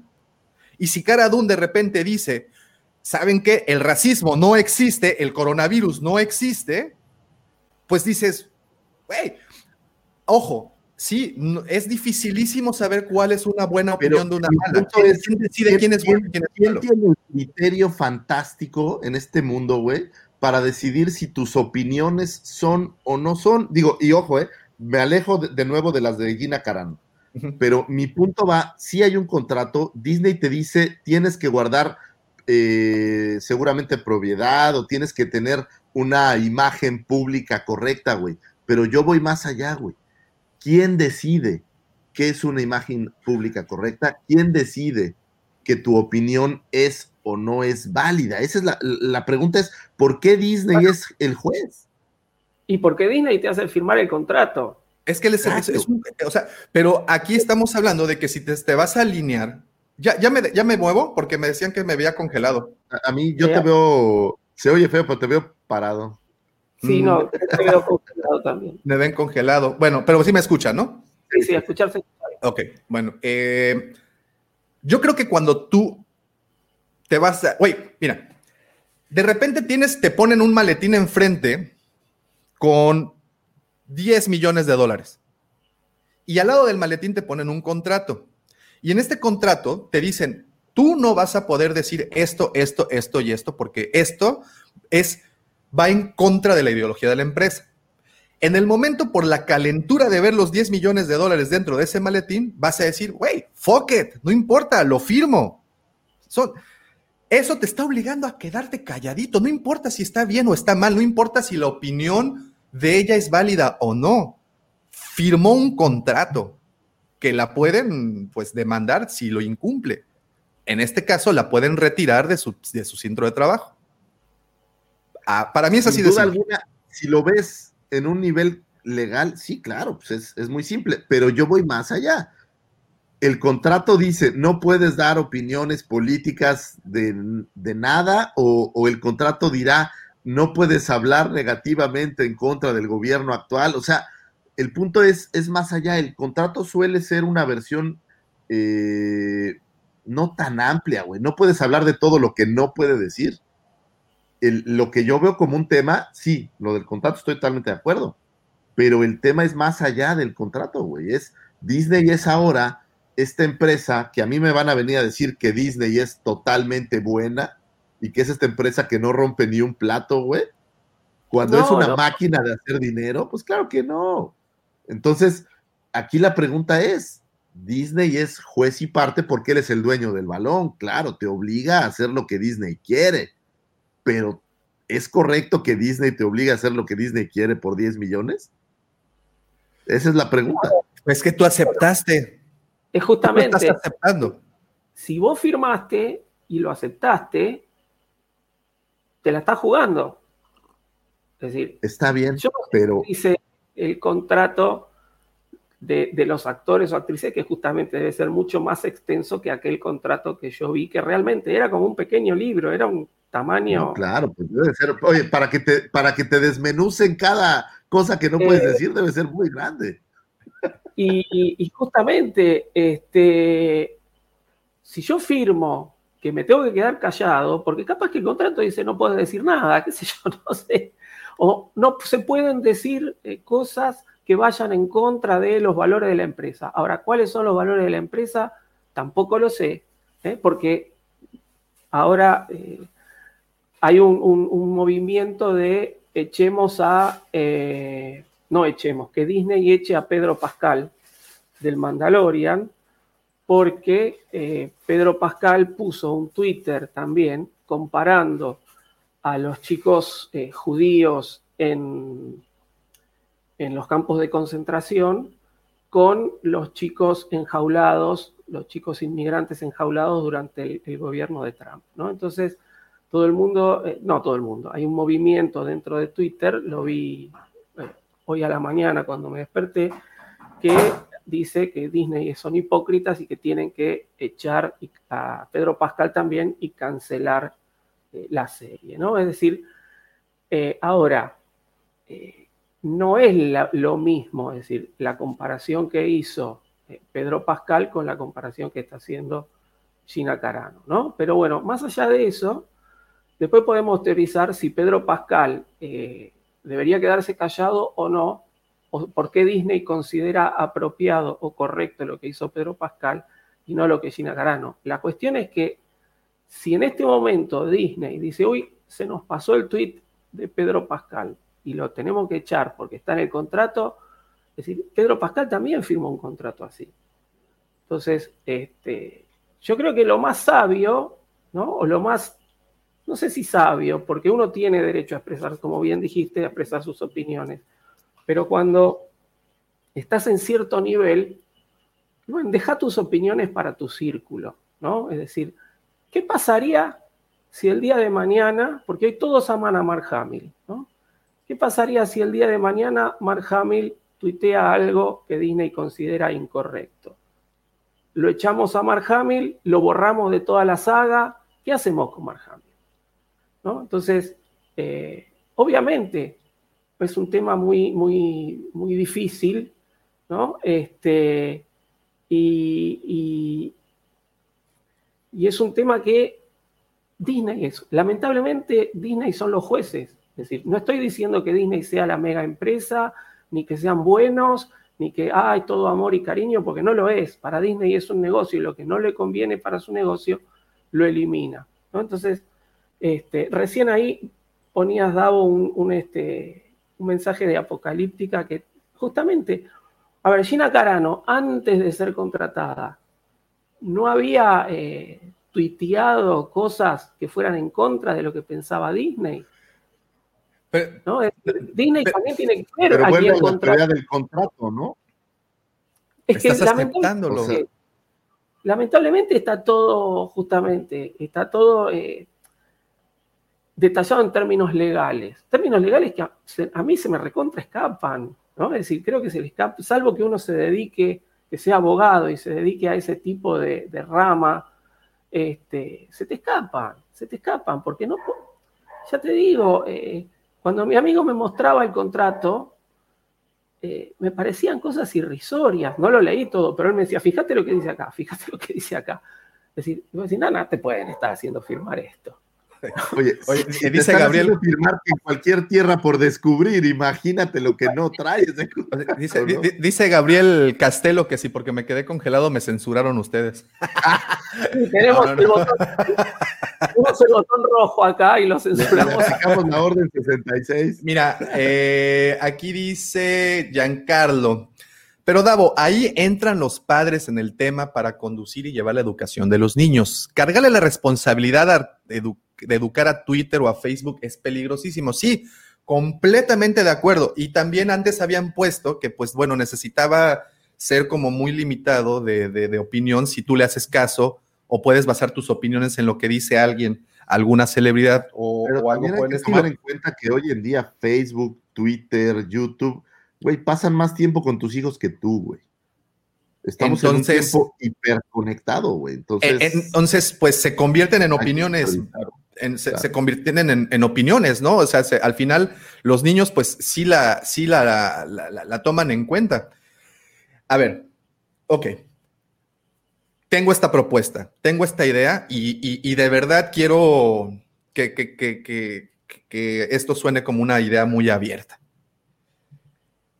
¿Qué tal, como dije hace rato, si a Gina Carano, después de sus... Perdón un segundito, perdón. es que- Si a Gina Carano, estos grupos conservadores dijeron, necesitamos de una figura pública, de una figura que se encuentre debajo de los reflectores en este mismo instante, porque queremos usarla como ejemplo, porque ahorita las cosas en los Estados Unidos están obviamente pues un poco bueno, desde hace mucho más bien, no están muy regulares, pero bueno, en particular ahorita la situación política pues está bastante sensible, tensa. Entonces, si agarramos a esta personalidad y que la sacrifiquen en nombre de los conservadores, para ejemplificar entonces que quien está ahorita allá arriba no tiene tolerancia tampoco. Entonces agarras a esta persona que la tienes en este momento en los cuernos de la luna, porque pues la serie, como vimos hace un momento en el reportaje de New York Post, en donde Grogu o el Baby Yoda salva a la industria del juguete, entonces agarras a un personaje extraído de ese éxito comercial y le dices, a ver, ¿Por qué? Porque hace rato estaban mencionando algo interesante. Gina Carano anunció, eso pasó ayer en la tarde, ¿eh? Gina Carano anunció que producirá y protagonizará su propia película, la cual lanz- eh, se lanzará exclusivamente para la audiencia de The Daily Wire, un portal conservador dirigido por Ben Shapiro. Entonces, se sale de Disney, pero luego, luego los conservadores la ropan. Ven, chiquita, ven, ven, ven. Shh, yo te cuido. ¿Qué tal si esto fue un plan desde el inicio y decir, a ver, güey, si tú dices algo de los judíos, evidentemente la bomba va a explotar. Porque Bueno. Disney no se puede decir, porque Disney, perdón, pero Disney no puede pronunciarse o no puede tener nada antisemita porque desafortunadamente la historia dicta que a Walt Disney lo calificaron como antisemita. Dijo que apoyó a los nazis en algún punto, ¿no? Entonces, ahorita Disney es así, está blindado en contra de esas, de ese tipo de ideologías y, y opiniones. Entonces dicen, a ver, güey, declara esto porque te van a despedir. Evidentemente te van a despedir. Queremos usarte como ejemplo para que entonces demostrarle a la población del mundo, no solo de los Estados Unidos, porque en este momento el Mandalorian es un fenómeno mundial. Queremos demostrar a la opinión del mundo que el actual gobierno es intolerante. Entonces voy a usarte a ti, figura pública, que vienes con ideología desde atrás, posiblemente no desde antes del Mandalorian, posiblemente antes del Mandalorian, pues ella solo lo opinaba en sus, en, eh, en sus círculos sociales y ahorita que tiene los reflectores encima de ella, pues dicen, vas, brilla, es tu momento. Sí, sí, bueno, acá yo, yo tenía anotado justamente eh, una parte, un fragmento de las declaraciones de Ben Shapiro, este, que dice, fíjense lo que dice, ¿no? Dice, no podríamos estar más emocionados por trabajar con Gina Carano, un increíble talento abandonado por Disney y Lucasfilm por ofender a la izquierda totalitaria de Hollywood, ¿no? Es decir, fíjense, ellos están comparando a, a prácticamente son comunistas, ¿no? Es decir, eh, Stalin es más o menos lo mismo que Disney, ¿no? que, lo- que los ejecutivos de Disney y Lucasfilm. Es decir, eh, todo el tiempo se están eh, bombardeando. Realmente, si, si esto, yo no, no me había puesto a pensar esto que dijiste, ¿no? Pero si realmente era un plan que ya estaba urdido de antemano, eh, me parece bastante nefasto, ¿no? ¿Qué sé yo? Este, porque además ahora todo el mundo se va a- porque no hay mala publicidad, todo el mundo se va a volcar a querer ver la película de Gina Carano. No importa si es buena, si es mala, este, pero eh, tanto los, conservadores como los demócratas, como cualquier persona del mundo, de alguna manera todos van a, o una gran mayoría va a querer ver a ver de qué se trata esta película que va a ser esta mujer que fue despedida por Disney. Por ahí suelen decir que cuando ves estos acontecimientos te busques quién es el beneficiado en esto. Y si vemos el beneficiado, bueno, pues a lo mejor es Shapiro o la misma Gina siendo su protagónico y no siendo segundón en el Mandaloriano. Entonces, yo también creo que no hay publicidad negativa. No, no, no. O sea, y, ve qué tan no hay publicidad negativa, ve el fenómeno que pasa con su muñeca de acción, ¿no? Se fue para el cielo porque evidentemente, pues, nos gusta eso, nos gusta el morbo y vamos a querer seguirla a donde vaya. ¿Por qué? Porque bien lo dices, Favor, no existe la mala publicidad. Toda publicidad, hablen bien o mal de ti, están hablando de ti. En este momento, están hablando, en este momento el tema de conversación no es Gina Carano ya. El tema de conversación es la intolerancia y la censura. Eso es lo que querían poner en el reflector. Todo es, es, es una conspiración, Sabes quién te está viendo.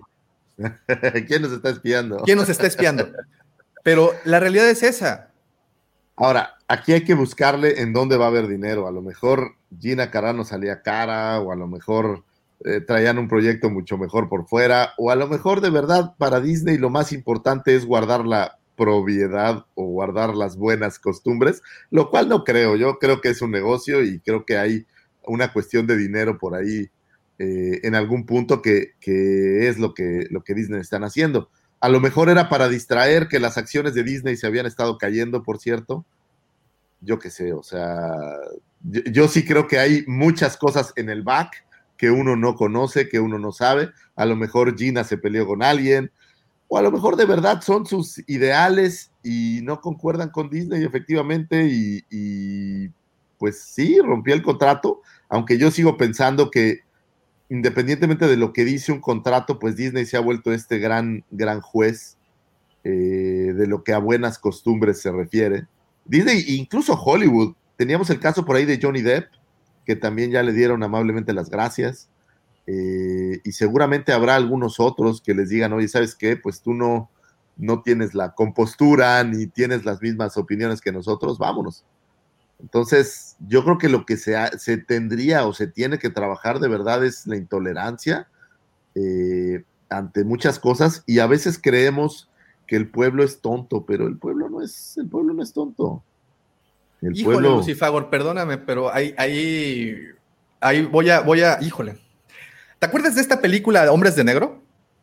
Sí. ¿Te acuerdas de la escena esta donde está Will Smith y Tommy Lee platicando, no Tommy Lee Jones, porque Tommy Lee es el baterista, están platicando en la banquita esta y le dice, una persona es inteligente, una masa es tonta. En algún momento hay un autor eh, que, que disfruto mucho, Humberto Eco, que dijo que hoy en día las redes sociales, con las redes sociales se le dio voz a los tontos también. Entonces, hoy en día, cualquier persona con opinión, la puede plasmar en las redes sociales. No es necesario si sea buena, si sea mala, si estás de acuerdo no estás de acuerdo, la puede plasmar. Eso no importa, ahí están las redes sociales. Pero si tú eres una figura pública, si tú eres una figura que está promoviendo ciertos valores y sobre todo la empresa para la cual estás trabajando te estás subrayando en rojo que tú vas a cumplir una función en un determinado tiempo, cuatro, cinco, diez años, lo que dure tu, contrato. Estás firmando. Y es un contrato, si quieres, es el contrato del diablo, si tú quieres. Pero estás de acuerdo. ¿Y sabes qué? Tan de acuerdo estás que ya estás recibiendo el dinero y ya te lo estás gastando. Entonces, si tú no estás de acuerdo desde un inicio, que no puedes decir, pues, ¿para qué firmas? Pues, obviamente nadie le va a decir que no a unos milloncitos de dólares. oye, oye, seguro sí estaba de acuerdo pero yo sigo creyendo que el contrato no, no sé qué tan específico sea. O sea. Pues yo creo que deben de ser, en particular estos, yo creo que sí debe de ser algo O sea, Algo a menos así. de que de verdad sea una conspiración, no creo que sea tan tonta para que el contrato diga no puedes opinar negativamente en contra de el gobierno y que lo haga, digo, no me suena creíble, a menos de verdad de que sea una conspiración así como dice. No quiero usar la palabra conspiración como tal, Pero no nos vayan ¿qué- a tirar, va. Sí, no, sí, no, no, no, no vaya. Este, pero, pero sí quiero poner sobre la mesa el, el- el simple hecho de que ella está consciente de lo que está haciendo. No es una niña, digo, tiene 30 y cacho de años. Pero es 36, exacto, o 37. sea, si tu contrato dice tácitamente esto y tú vas y lo haces, estás entonces estás que- creando una provocación, ¿no? por una razón real Estás provocando algo. O de verdad el contrato no es tan explícitamente como ella lo dice. Esas, esas son las dos opciones que puede haber, güey. Sí, pero O yo sea, a dudo lo que el mejor de verdad no- ella no pensó que, que estuviera rompiendo el contrato con lo que dijo, o a lo mejor estaba súper consciente y sabía que le iban a correr. Pero Pero si, Pau, lo único tú lo has que, dicho. que a mí me, me sabe raro, pues con lo bien que le estaba el, yendo con el mandaloriano, pues ¿para qué te querrías ir? Es la única parte que me queda a mí como duda, ¿no? Además, eh, lo- Según se yo les iban a hacer una serie, ¿no? de la serie Eh, de los sí, claro, la, de la, las Rangers. Es, este, yo creo que en este momento donde el cine todavía está como muy eh, en veremos y, y- y las series son lo que están moviendo todo el tema, le conviene más tener un protagónico en una serie que alguien le financie su Yo- hipotética nueva película, ¿no? Yo pienso, digo, pero digo, es, es, es difícil saber qué está pasando por esa cabeza, pero en, en mi- la mía, que es muy torcida, es mejor mantener este papel que te está dando lana, te está dando vida, vamos a hacer otra serie, otra temporada, lo que sea, en vez de salir por la puerta de atrás, regañada. Digo, no lo sé, yo, yo la verdad, yo creo que... Ojo, te- y, y aquí voy a, voy a- cuando eh, voy a usar la ideología de un terrorista. Puedes seguir viviendo con tu familia y disfrutar de la vida o puedes hacerte grande yéndote a explotar alguna parte.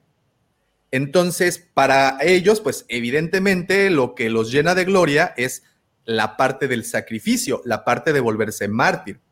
En este caso, yo sí creo que Gina Carano, e- en el momento en el que este mono, se me fue su nombre, ¿dónde quedó? Shapiro. Shapiro, la cobija de inmediato, apenas comienza el desastre o comienza su, su tragedia, la cobija de inmediato, pues yo sí creo de verdad que sabía perfectamente bien lo que estaban haciendo.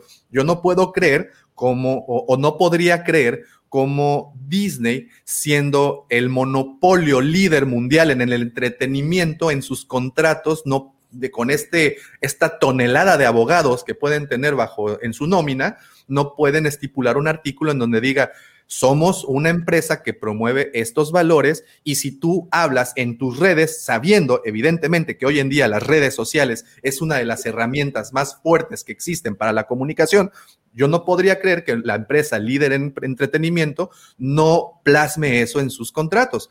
Yo sí creo que los plasma, yo sí creo que tanto Gina como sus agentes estaban conscientes de, eh, ¿qué tal, eh? La Gina, la Gina estaba consciente, eh, este, Mi camarada. mi camarada, mi, mira, mi pana, la Gina, eh, estaba consciente de, de, de todo esto.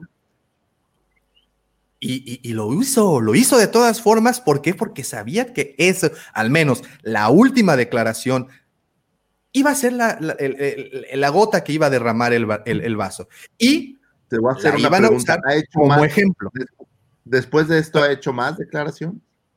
Pues ahí está. Anoche puso esto, que está muy contenta porque eh, sus oraciones habían, dice, mi oración tuvo respuesta, estoy enviando un mensaje directo de esperanza a todos los que viven con el temor de ser cancelados por la turba totalitaria. Estoy comenzando a usar mi voz, que ahora es más libre que nunca, y espero que inspire a otros a hacer lo mismo. No pueden cancelarnos si no nos dejamos. Carajo, ahí está. Sí, es sí. lo que buscaba. Sí, ahí ya se ve casado. ¿qué? Pues ahí Aparte, está. Es, es como, como, como, como yo comenté hace un rato, es decir, ya se venía viendo. Pone una cosa contra el racismo. Pone una cosa contra el COVID, pone una cosa por el tema del fraude, y le van diciendo. Dejate de molestar, no escriba más, no escriba más, no escriba más. Le hacen pedir disculpas. Y inmediatamente después de que pedí disculpas, tuitea esto, evidentemente, evidentemente, es decir, era Maduro que le iban a echar. Ahora, yo la verdad que no se me había puesto en la cabeza que esto hubiera sido algo planeado, pero sí, es decir, la aparición de Shapiro fue más que... Milagrosa. milagrosa. ahora, esta es la pregunta interesante.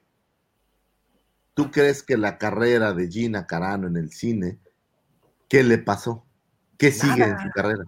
Va, a seguir. Va a ser Mira, popular. Oye, va a ser popular. Tenemos a Mel Gibson en algún punto haciendo críticas con los judíos y Mel Gibson sigue siendo Mel Gibson. Al único que lo banearon, que lo funearon por completo, Kevin Spacey, hizo una barbaridad de cosas. Nada consta, nada nos consta, ¿eh? No hubo pruebas, porque además algunos de los testigos se murieron, casualmente. Pero bueno, Kevin Spacey. Como en House of Cards. Como en House of Cards. A Kevin Spacey lo borraron del mapa. A, a él sí.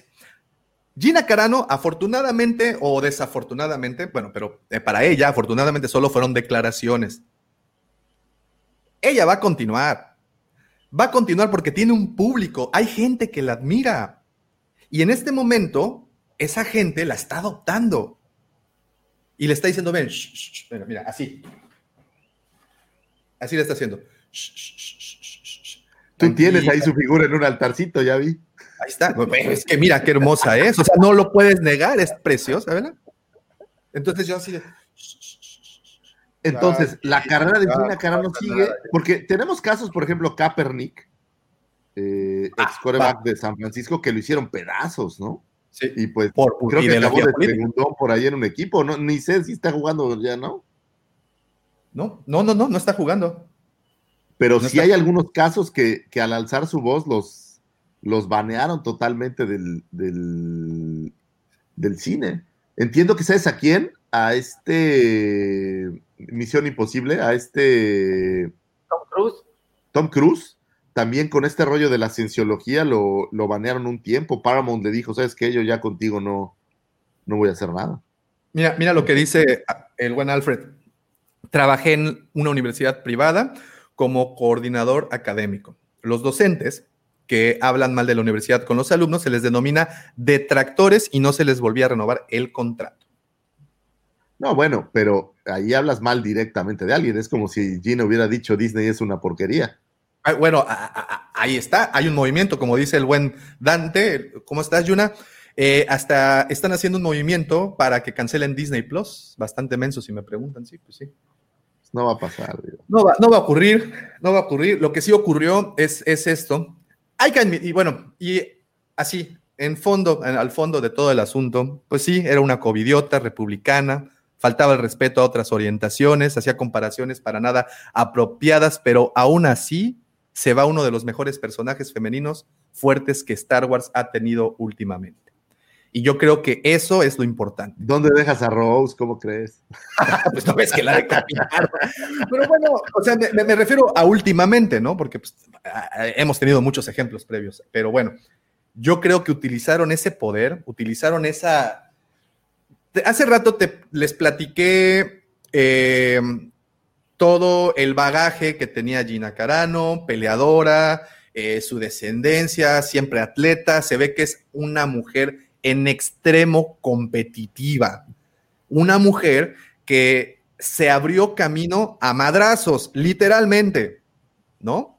Yo lo saben, porque lo he dicho acá en muchas ocasiones, me gustó que usaran ese elemento, ese tipo de talento para traerlo a esta serie, porque daba un algo diferente, lo que se, lo- las acrobacias, las, este, ¿cómo se les llama? Las coreografías de acción con una actriz tan física como ella, pues le salían bien, que tan bien les funcionó que agarraron a Sasha Banks, a Co- Cosca, a Cosquita, y, y- y- y la trajeron de vuelta. Aquí lo que estoy diciendo también es esto. Yo hubiera podido justificar el hecho de que si a Gina Carano la sacan del ring e inmediatamente la ponen a actuar, hubiera dicho, ok, sí, la señora, pues, o la señorita, eh, no tiene ningún tipo de instrucción por parte de sus managers en donde le dicen, güey, eres una figura pública en este momento, no opines, porque pues no opines, te hubiera dicho, güey, ella qué conocimientos, qué entrenamiento, qué qué este tipo de adiestramiento puede tener con el trato público cuando la están sacando de un ring. Lo único que sabe es soltar madrazos. Pero ese argumento se cae en el punto en donde sabes que desde el 2008 ella está participando en producciones televisivas y cinematográficas. Significa que desde hace 12 años o más, 13, ella está o tiene un manager en donde tiene gente que la aconseja, en donde le dicen, güey, si tú haces esto, vas a tener eh, esto, estas serán las repercusiones. Entonces, alejo esa posibilidad de que sea como este animalito salvaje traído a la, a, la, a la comunidad, porque ya tiene un adiestramiento, tiene 13 años de carrera actoral. Oye, ¿y no podrá ser muy al estilo del emperador algo que también está bien platicado con Disney?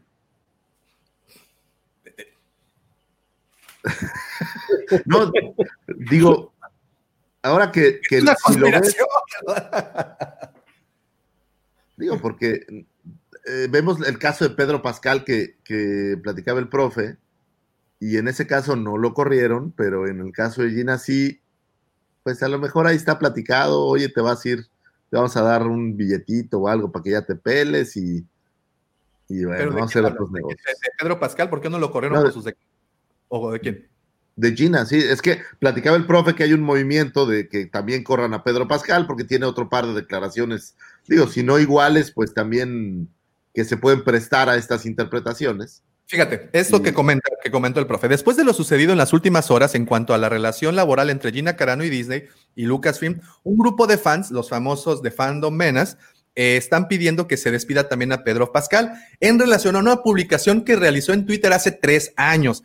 En esta publicación eh, realiza una crítica política migratoria del anterior gobierno que mantuvo encerrados y separados de sus padres a muchos niños indocumentados. Aquí la palabra clave es que es del anterior gobierno.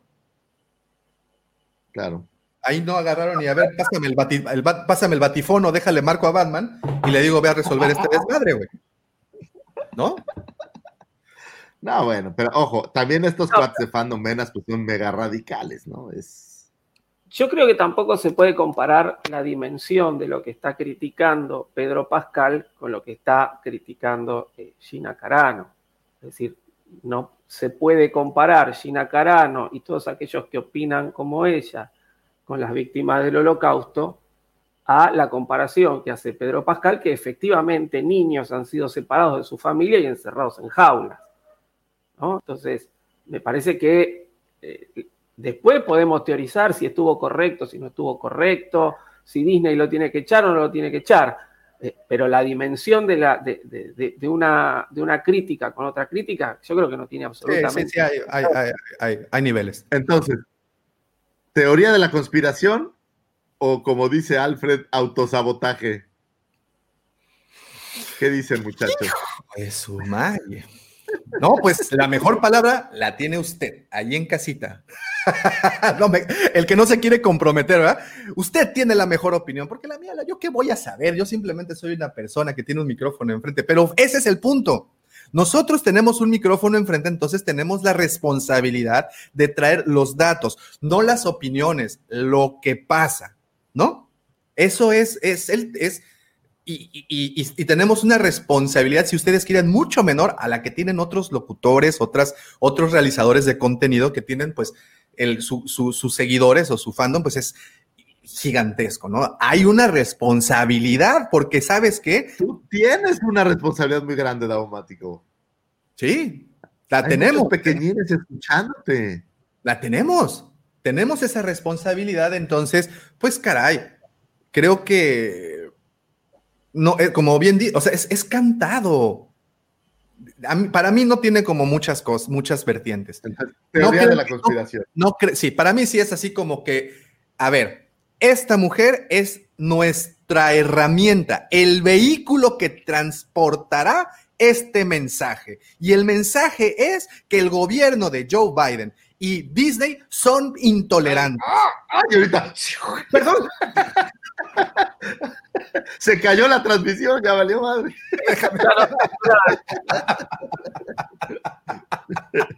Oye, güey, hay unas camionetas negras tocando aquí afuera de mi casa. Este, ¿Eso será normal?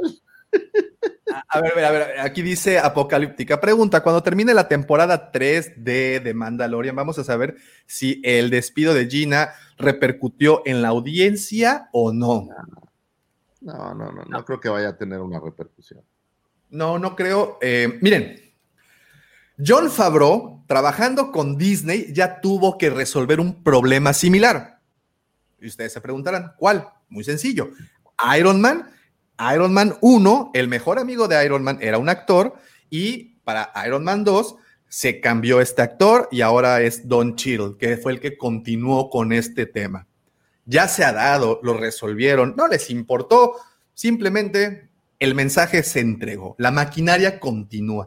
Disney, el Mandalorian, Star Wars, es un tren gigantesco que viene avanzando con un poder que es infrenable. No se va a detener por el despido de Gina Carano. Los, los fans vamos a seguir consumiendo esta serie porque la serie, afortunadamente, no la hizo solamente Gina Carano. Todos sabemos que esta serie la hizo Baby Yoda. Y a menos de que, Baby Yoda no tenga una opinión. aparece Gina Carano. Además, ¿no?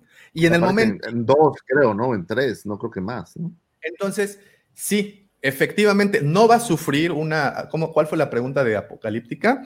Eh, va a repercutir no, va a repercutir.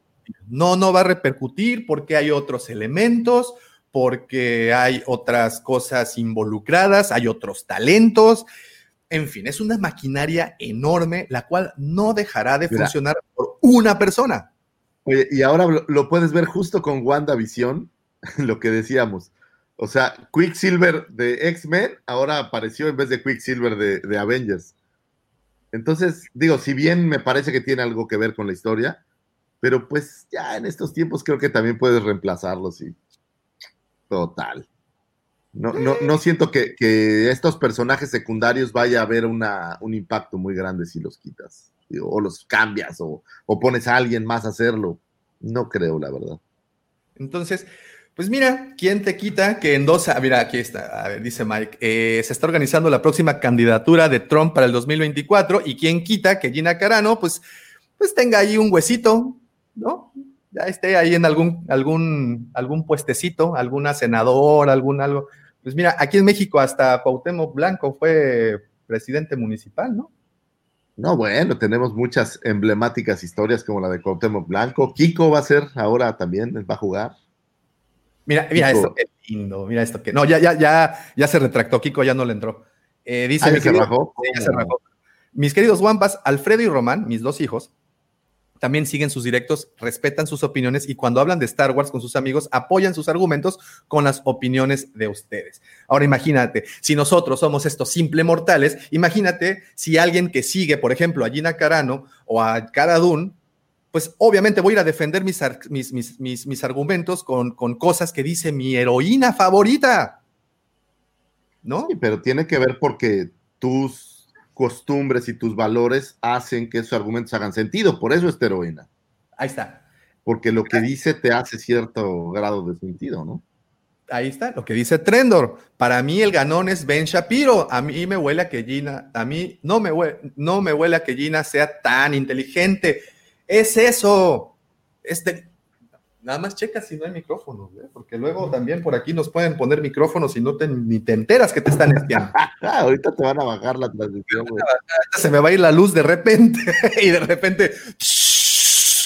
Pero es eso, es. Tienes a una, a una.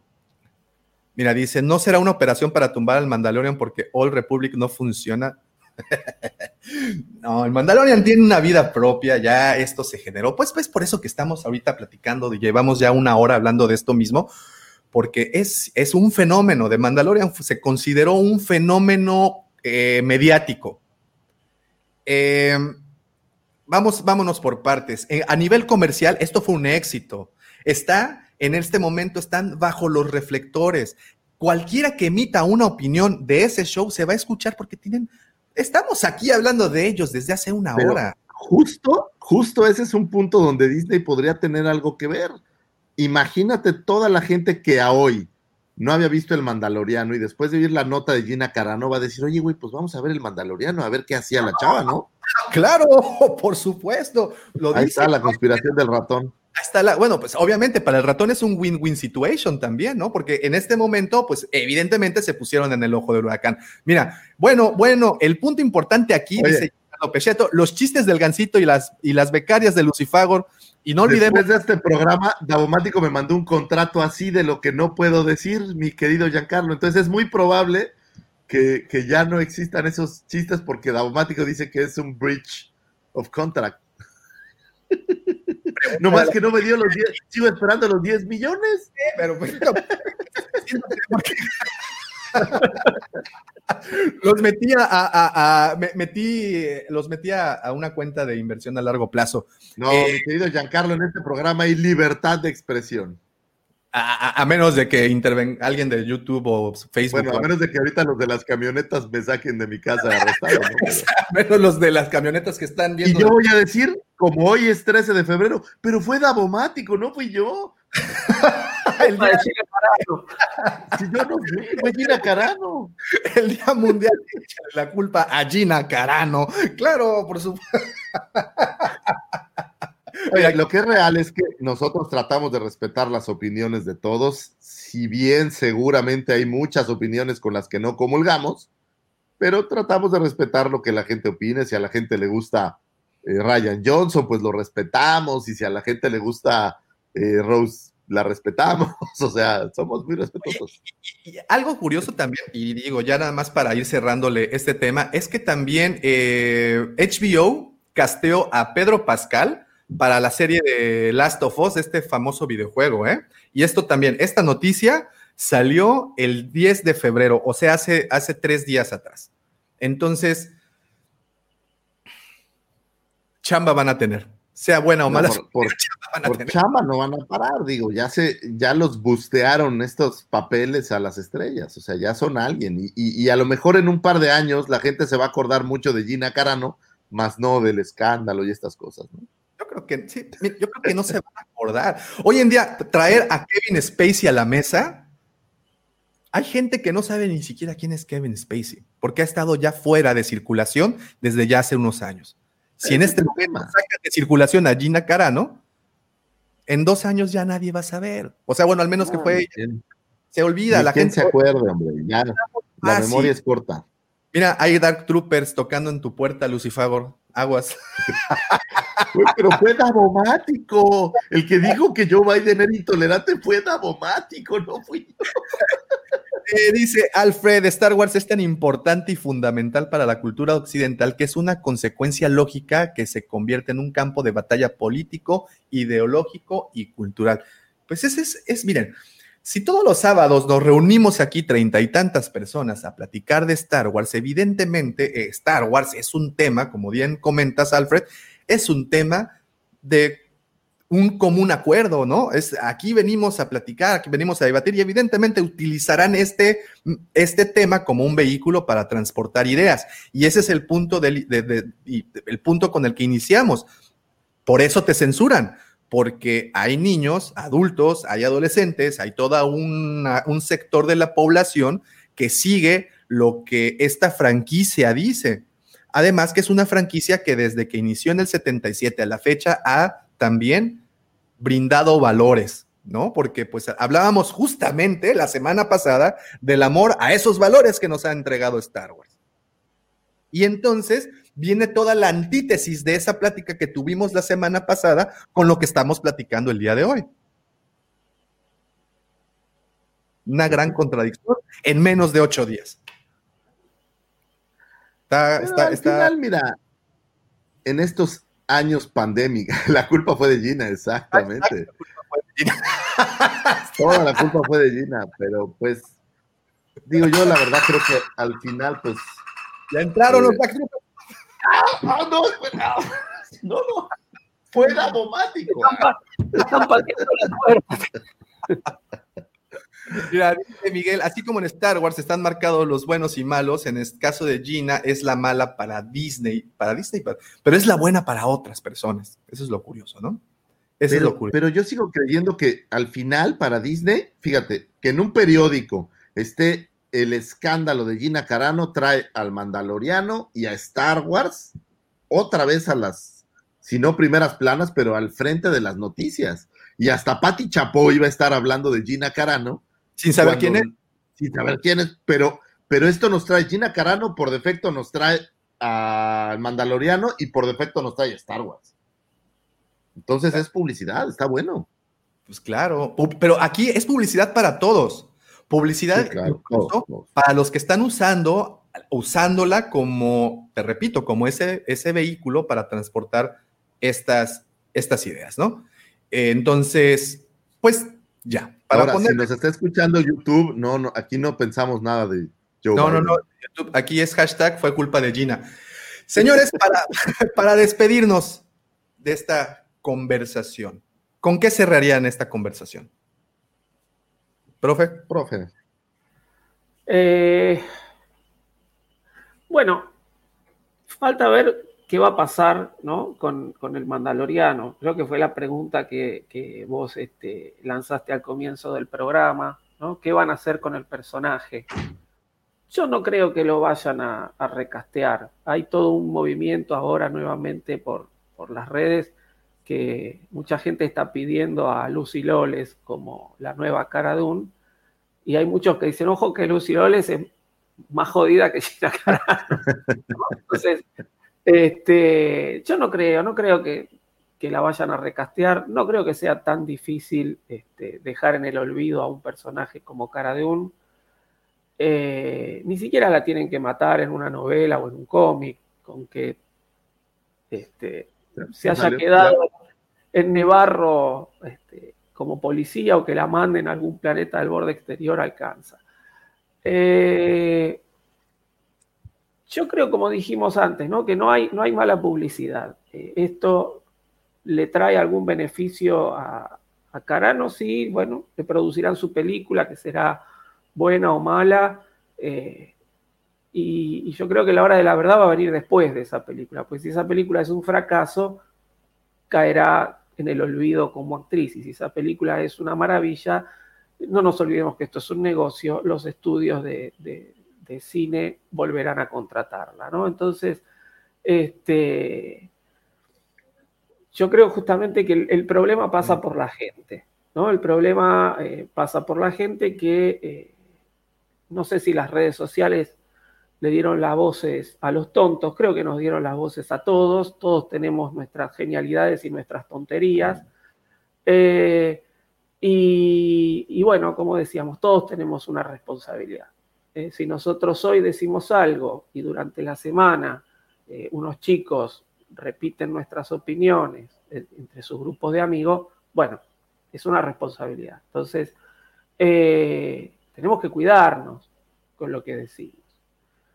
Eh, y, máxime cuando se es una figura pública. Entonces yo creo que si no hay, como, como, como vos decías, Davo, una, una conspiración ya hecha como para tomar a Gina Carano de mártir y de abanderada ahora de un nuevo movimiento este, de surgimiento de la derecha conservadora en los Estados Unidos, bueno, Gina Carano debería haberse cuidado. Máxime porque le venían avisando y máxime porque tuvimos otros casos eh, que hoy no hablamos, pero tuvimos el caso, por ejemplo, de Jack Wendy, que también por este, realizar twitters eh, ofensivos, según Disney, fue desvinculado. ¿no? Entonces, es decir, no es un caso aislado esto de Gina Carano, más allá de que la quieren hacer eh, la abanderada ahora de la lucha contra la izquierda hollywoodense, ¿no? No es un caso aislado. Y se le venía avisando, ¿no? Mirá que te van a desvincular, te van a desvincular, te van a desvincular, hasta que no se, no se soportó más la situación. Eh, así que yo, yo creo que el, el- tema más importante justamente es que la responsabilidad que uno tiene y que las redes uno se siente como habilitado para decir cualquier cosa y no es así. Uno debe cuidarse siempre en lo, en lo que dice, es decir, siempre con respeto, siempre tratando de eh, fundamentar lo que uno explica eh, y no creo que haya sido el caso de esta, de esta mujer. Así que bueno, eh, si la echaron y además está en una cuestión contractual, eh, yo creo que no se puede hacer nada en ese sentido, digamos. No, para mí no es una mártir, para mí no es una mártir, para mí justamente es una persona que sabía lo que estaba haciendo. ¿Listo? Ok. Eh, yo cerraría diciendo lo siguiente, lejos del caso específico de Gina Carano y lo que sea que haya sucedido, si fue teoría de la conspiración o, o si fue un error de conciencia, lo que yo, como alguien que de repente dos o tres personas escuchen por ahí, lo que les diría es, es importante escuchar a todos, es importante la libertad de expresión y también es importante que se formen su propio criterio. Hay muchísima información allá afuera y hablamos de si el pueblo era tonto o no. Yo no creo que el pueblo es tonto, yo creo que a veces es ingenuo, que es diferente. Yo creo que a veces la gente no tiene el conocimiento o el entendimiento para poder tomar decisiones diferentes. Digo, México es un ejemplo claro, pero no tonto. Yo creo que México eh, o los demás países pues siguen las convicciones que creen que son las correctas, pero no por tontos, sino porque a veces eh, somos ingenuos, sino porque a veces no nos educamos. Entonces, lo que hay que hacer es, es educarse, es salir, es leer un libro, es leer un periódico, es estar enterados para de verdad poder discernir y tomar una buena decisión. Y al final del día, pues las opiniones están ahí. Qué mejor que haya opiniones de todas clases, porque justo como dijo el profe, si no opináramos todos, no habría estos, estos espacios, no habría estos programas. Y si no hubiera voces de todo tipo, bueno, pues hay gustos para todo y hay que entenderlos y hay que, pues ahora sí que, que abrazar el hecho de poder hablar. Pero lo importante de esto es que cada quien se forme su propia opinión. Sí, sin duda puedes sustentar tus opiniones en base a lo que alguien más dice, pero al final del día es que tú pienses las cosas y que tú reflexiones y tú mismo hagas la tarea de decir, oye, lo que dice esta persona me parece correcto o lo que dice esta persona no me parece correcto, pero que hagas la chamba. Es decir, que no seamos borregos de lo que alguien más dice, sino hacer nuestra propia chamba de, decidir, de pensar, de autoeducarnos, de, de, leer, de crecer. Ya saben que aquí siempre nos gusta promover, pues que la gente crezca, que no se queden en, en el mismo huacal. Y a veces escuchando a los demás es como, como más crecemos o como más entendemos que a veces pues también nos equivocamos. Entonces, lejos de eso, yo creo que esa moraleja es lo que tendríamos que tener en la mente si queremos de verdad que algo cambie en este mundo pues tenemos que empezar cambiando un poco nosotros, creo yo. Es correcto, yo también pienso. Y esta reflexión es culpa de Gina Carano, señores. Hashtag culpa de Gina. Hashtag fue culpa de Gina.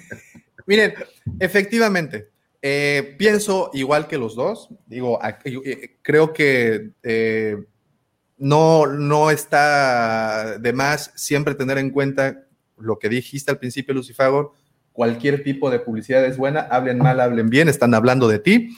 Lo lograron. Yo sí creo, yo y mi conspiranoica manera de ser, sí creo que esto fue algo premeditado, sí creo que usaron, la están, ella no la están usando porque pues se prestó, entonces ella está siendo parte de una estrategia de, de desacreditar al actual al, actual gobierno por la situación de Shapiro, por la situación de que se ha dado antes, bla, bla, bla, bla, bla, bla. Ya no me voy a meter en temas de ese tipo. Se despidió, fue injusto o no. La realidad es de que firmó un contrato y se tiene que apegar a él, sean buenas, malas sus opiniones. Al final rompió, rompió las reglas que le habían puesto y le dijeron, mamita, lo siento mucho, te agradecemos, bye. A lo mejor fue todo planeado, a lo mejor esto sucedió así. Ella sabía lo que estaba haciendo. Ella, desafortunadamente, como aquí bien puso eh, Mike, le aplicaron la de se te dijo, se te avisó, no te estoy amenazando, no es advertencia. La del dictador. ¿Eh? La del dictador. Bye, bye, bye, bye.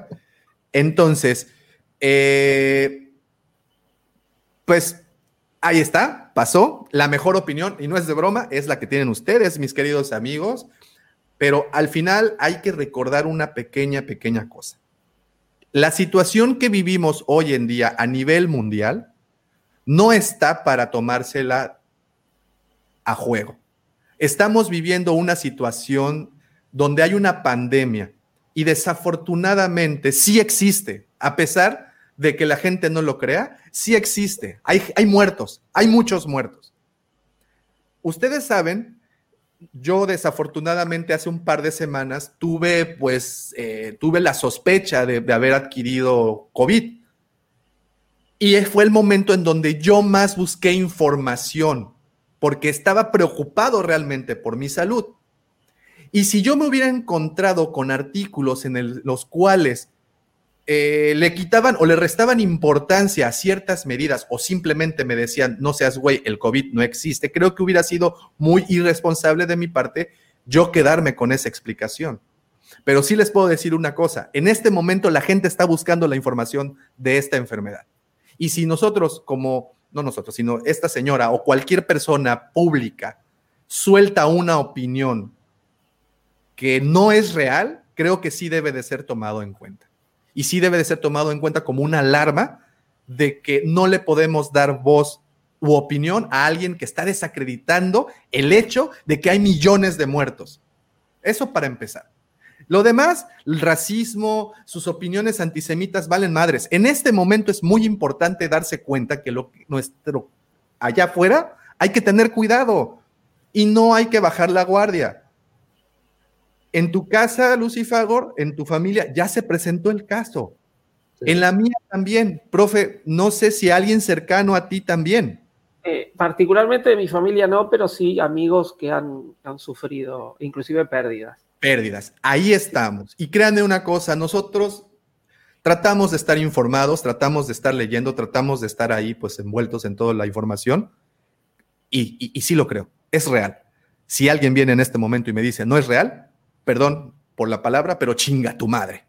Porque, pues no mames, ¿no? No, bueno. 2.3 Entonces- millones de muertos. Exacto. Entonces, No es cosa de nada. Esa, para mí me quedo, no puede haber una figura pública, como decían hace rato, Pati Navidad, Ninel Conde. ¿Quién es Pati Navidad? ¿Quién es Ninel Conde? Güey, son personas que pues de plano, pues aparentemente no les funciona muy bien aquí arriba. En este momento, señores, una figura pública no puede estar desinformando. Y yo con eso me quedo. Su despido fue injusto o no, pero no puede estar cometiendo severas penas de decir que el COVID no existe. Y bueno, evidentemente, al momento de hacer un comentario que puede ser tomado como antisemita, pues, güey, trabajas en Hollywood. Hollywood, señores, está controlado por una alta esfera de personas de la religión judía. Y si entonces vas a hablar cosas de ese tipo, pues perdóname, pero te va a caer el mismísimo martillo de Thor encima. ¿No? Sin duda. Alguna. Le pellizcaste los huevos a los directores de las empresas. ¿Qué esperabas? Esa es mi opinión. Iba a suceder. Eso es lo que iba a suceder. The circle is now complete.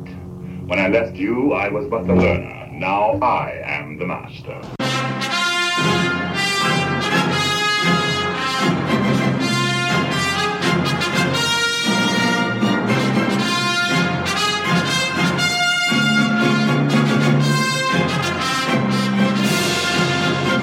Muchísimas gracias a todos los que estuvieron conectados. Gracias porque créanme una cosa, ustedes son los que hacen el contenido, no nosotros, nosotros aquí somos tres personas que vienen a platicar cosas que ustedes opinan. Muchísimas gracias por sus opiniones, muchísimas gracias por estar aquí presente.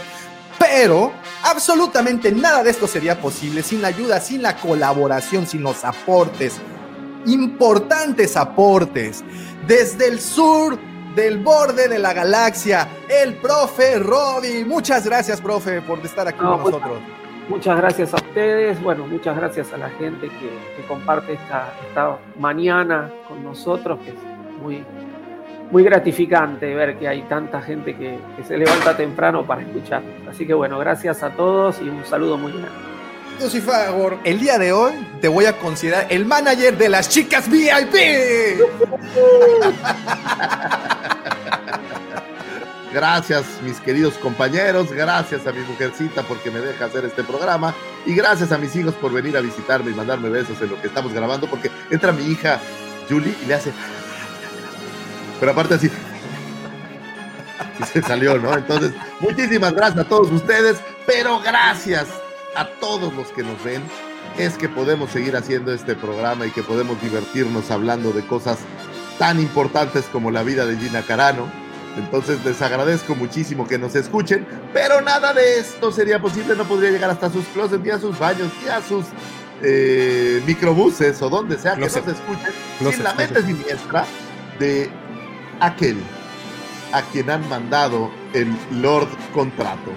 Porque me acaba de llegar una notificación al celular que mi contrato eh, tiene algunos detalles que revisar y que el próximo sábado no podré hacer, estar haciendo este programa. Todo porque soy uno de esos que piensa que Ryan Johnson no es un gran director. Entonces, esas declaraciones que he hecho en vivo, Mira, favor, te la voy a aventar. hecho ¿eh? acreedor a que Davomático me quiera banear de este canal. Entonces, de la manera más atenta les pido que si a ustedes les gusta la amargura, la tristeza y todo eso que derrocho, ayúdenme a que Davomático no me saque.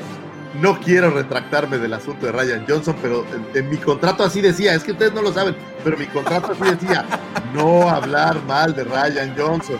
Y, y es, a veces es difícil, entonces, pero bueno, muchísimas gracias a todos ustedes. Este programa no sería posible sin la mente siniestra, ya popularizado, siempre invitado, nunca igualado. Sin el amor, mandaloriano del corazón, el señor productor Tosken, rider de Playa Mamitas y aquel que llenara de midiclorianos las playas de la Riviera Maya. El señor arroba Davomático, gracias por existir, Davomático. Muchísimas gracias a todos, muchas gracias a todos los que estuvieron conectados. Un saludote a todas partes, muchísimas, muchísimas.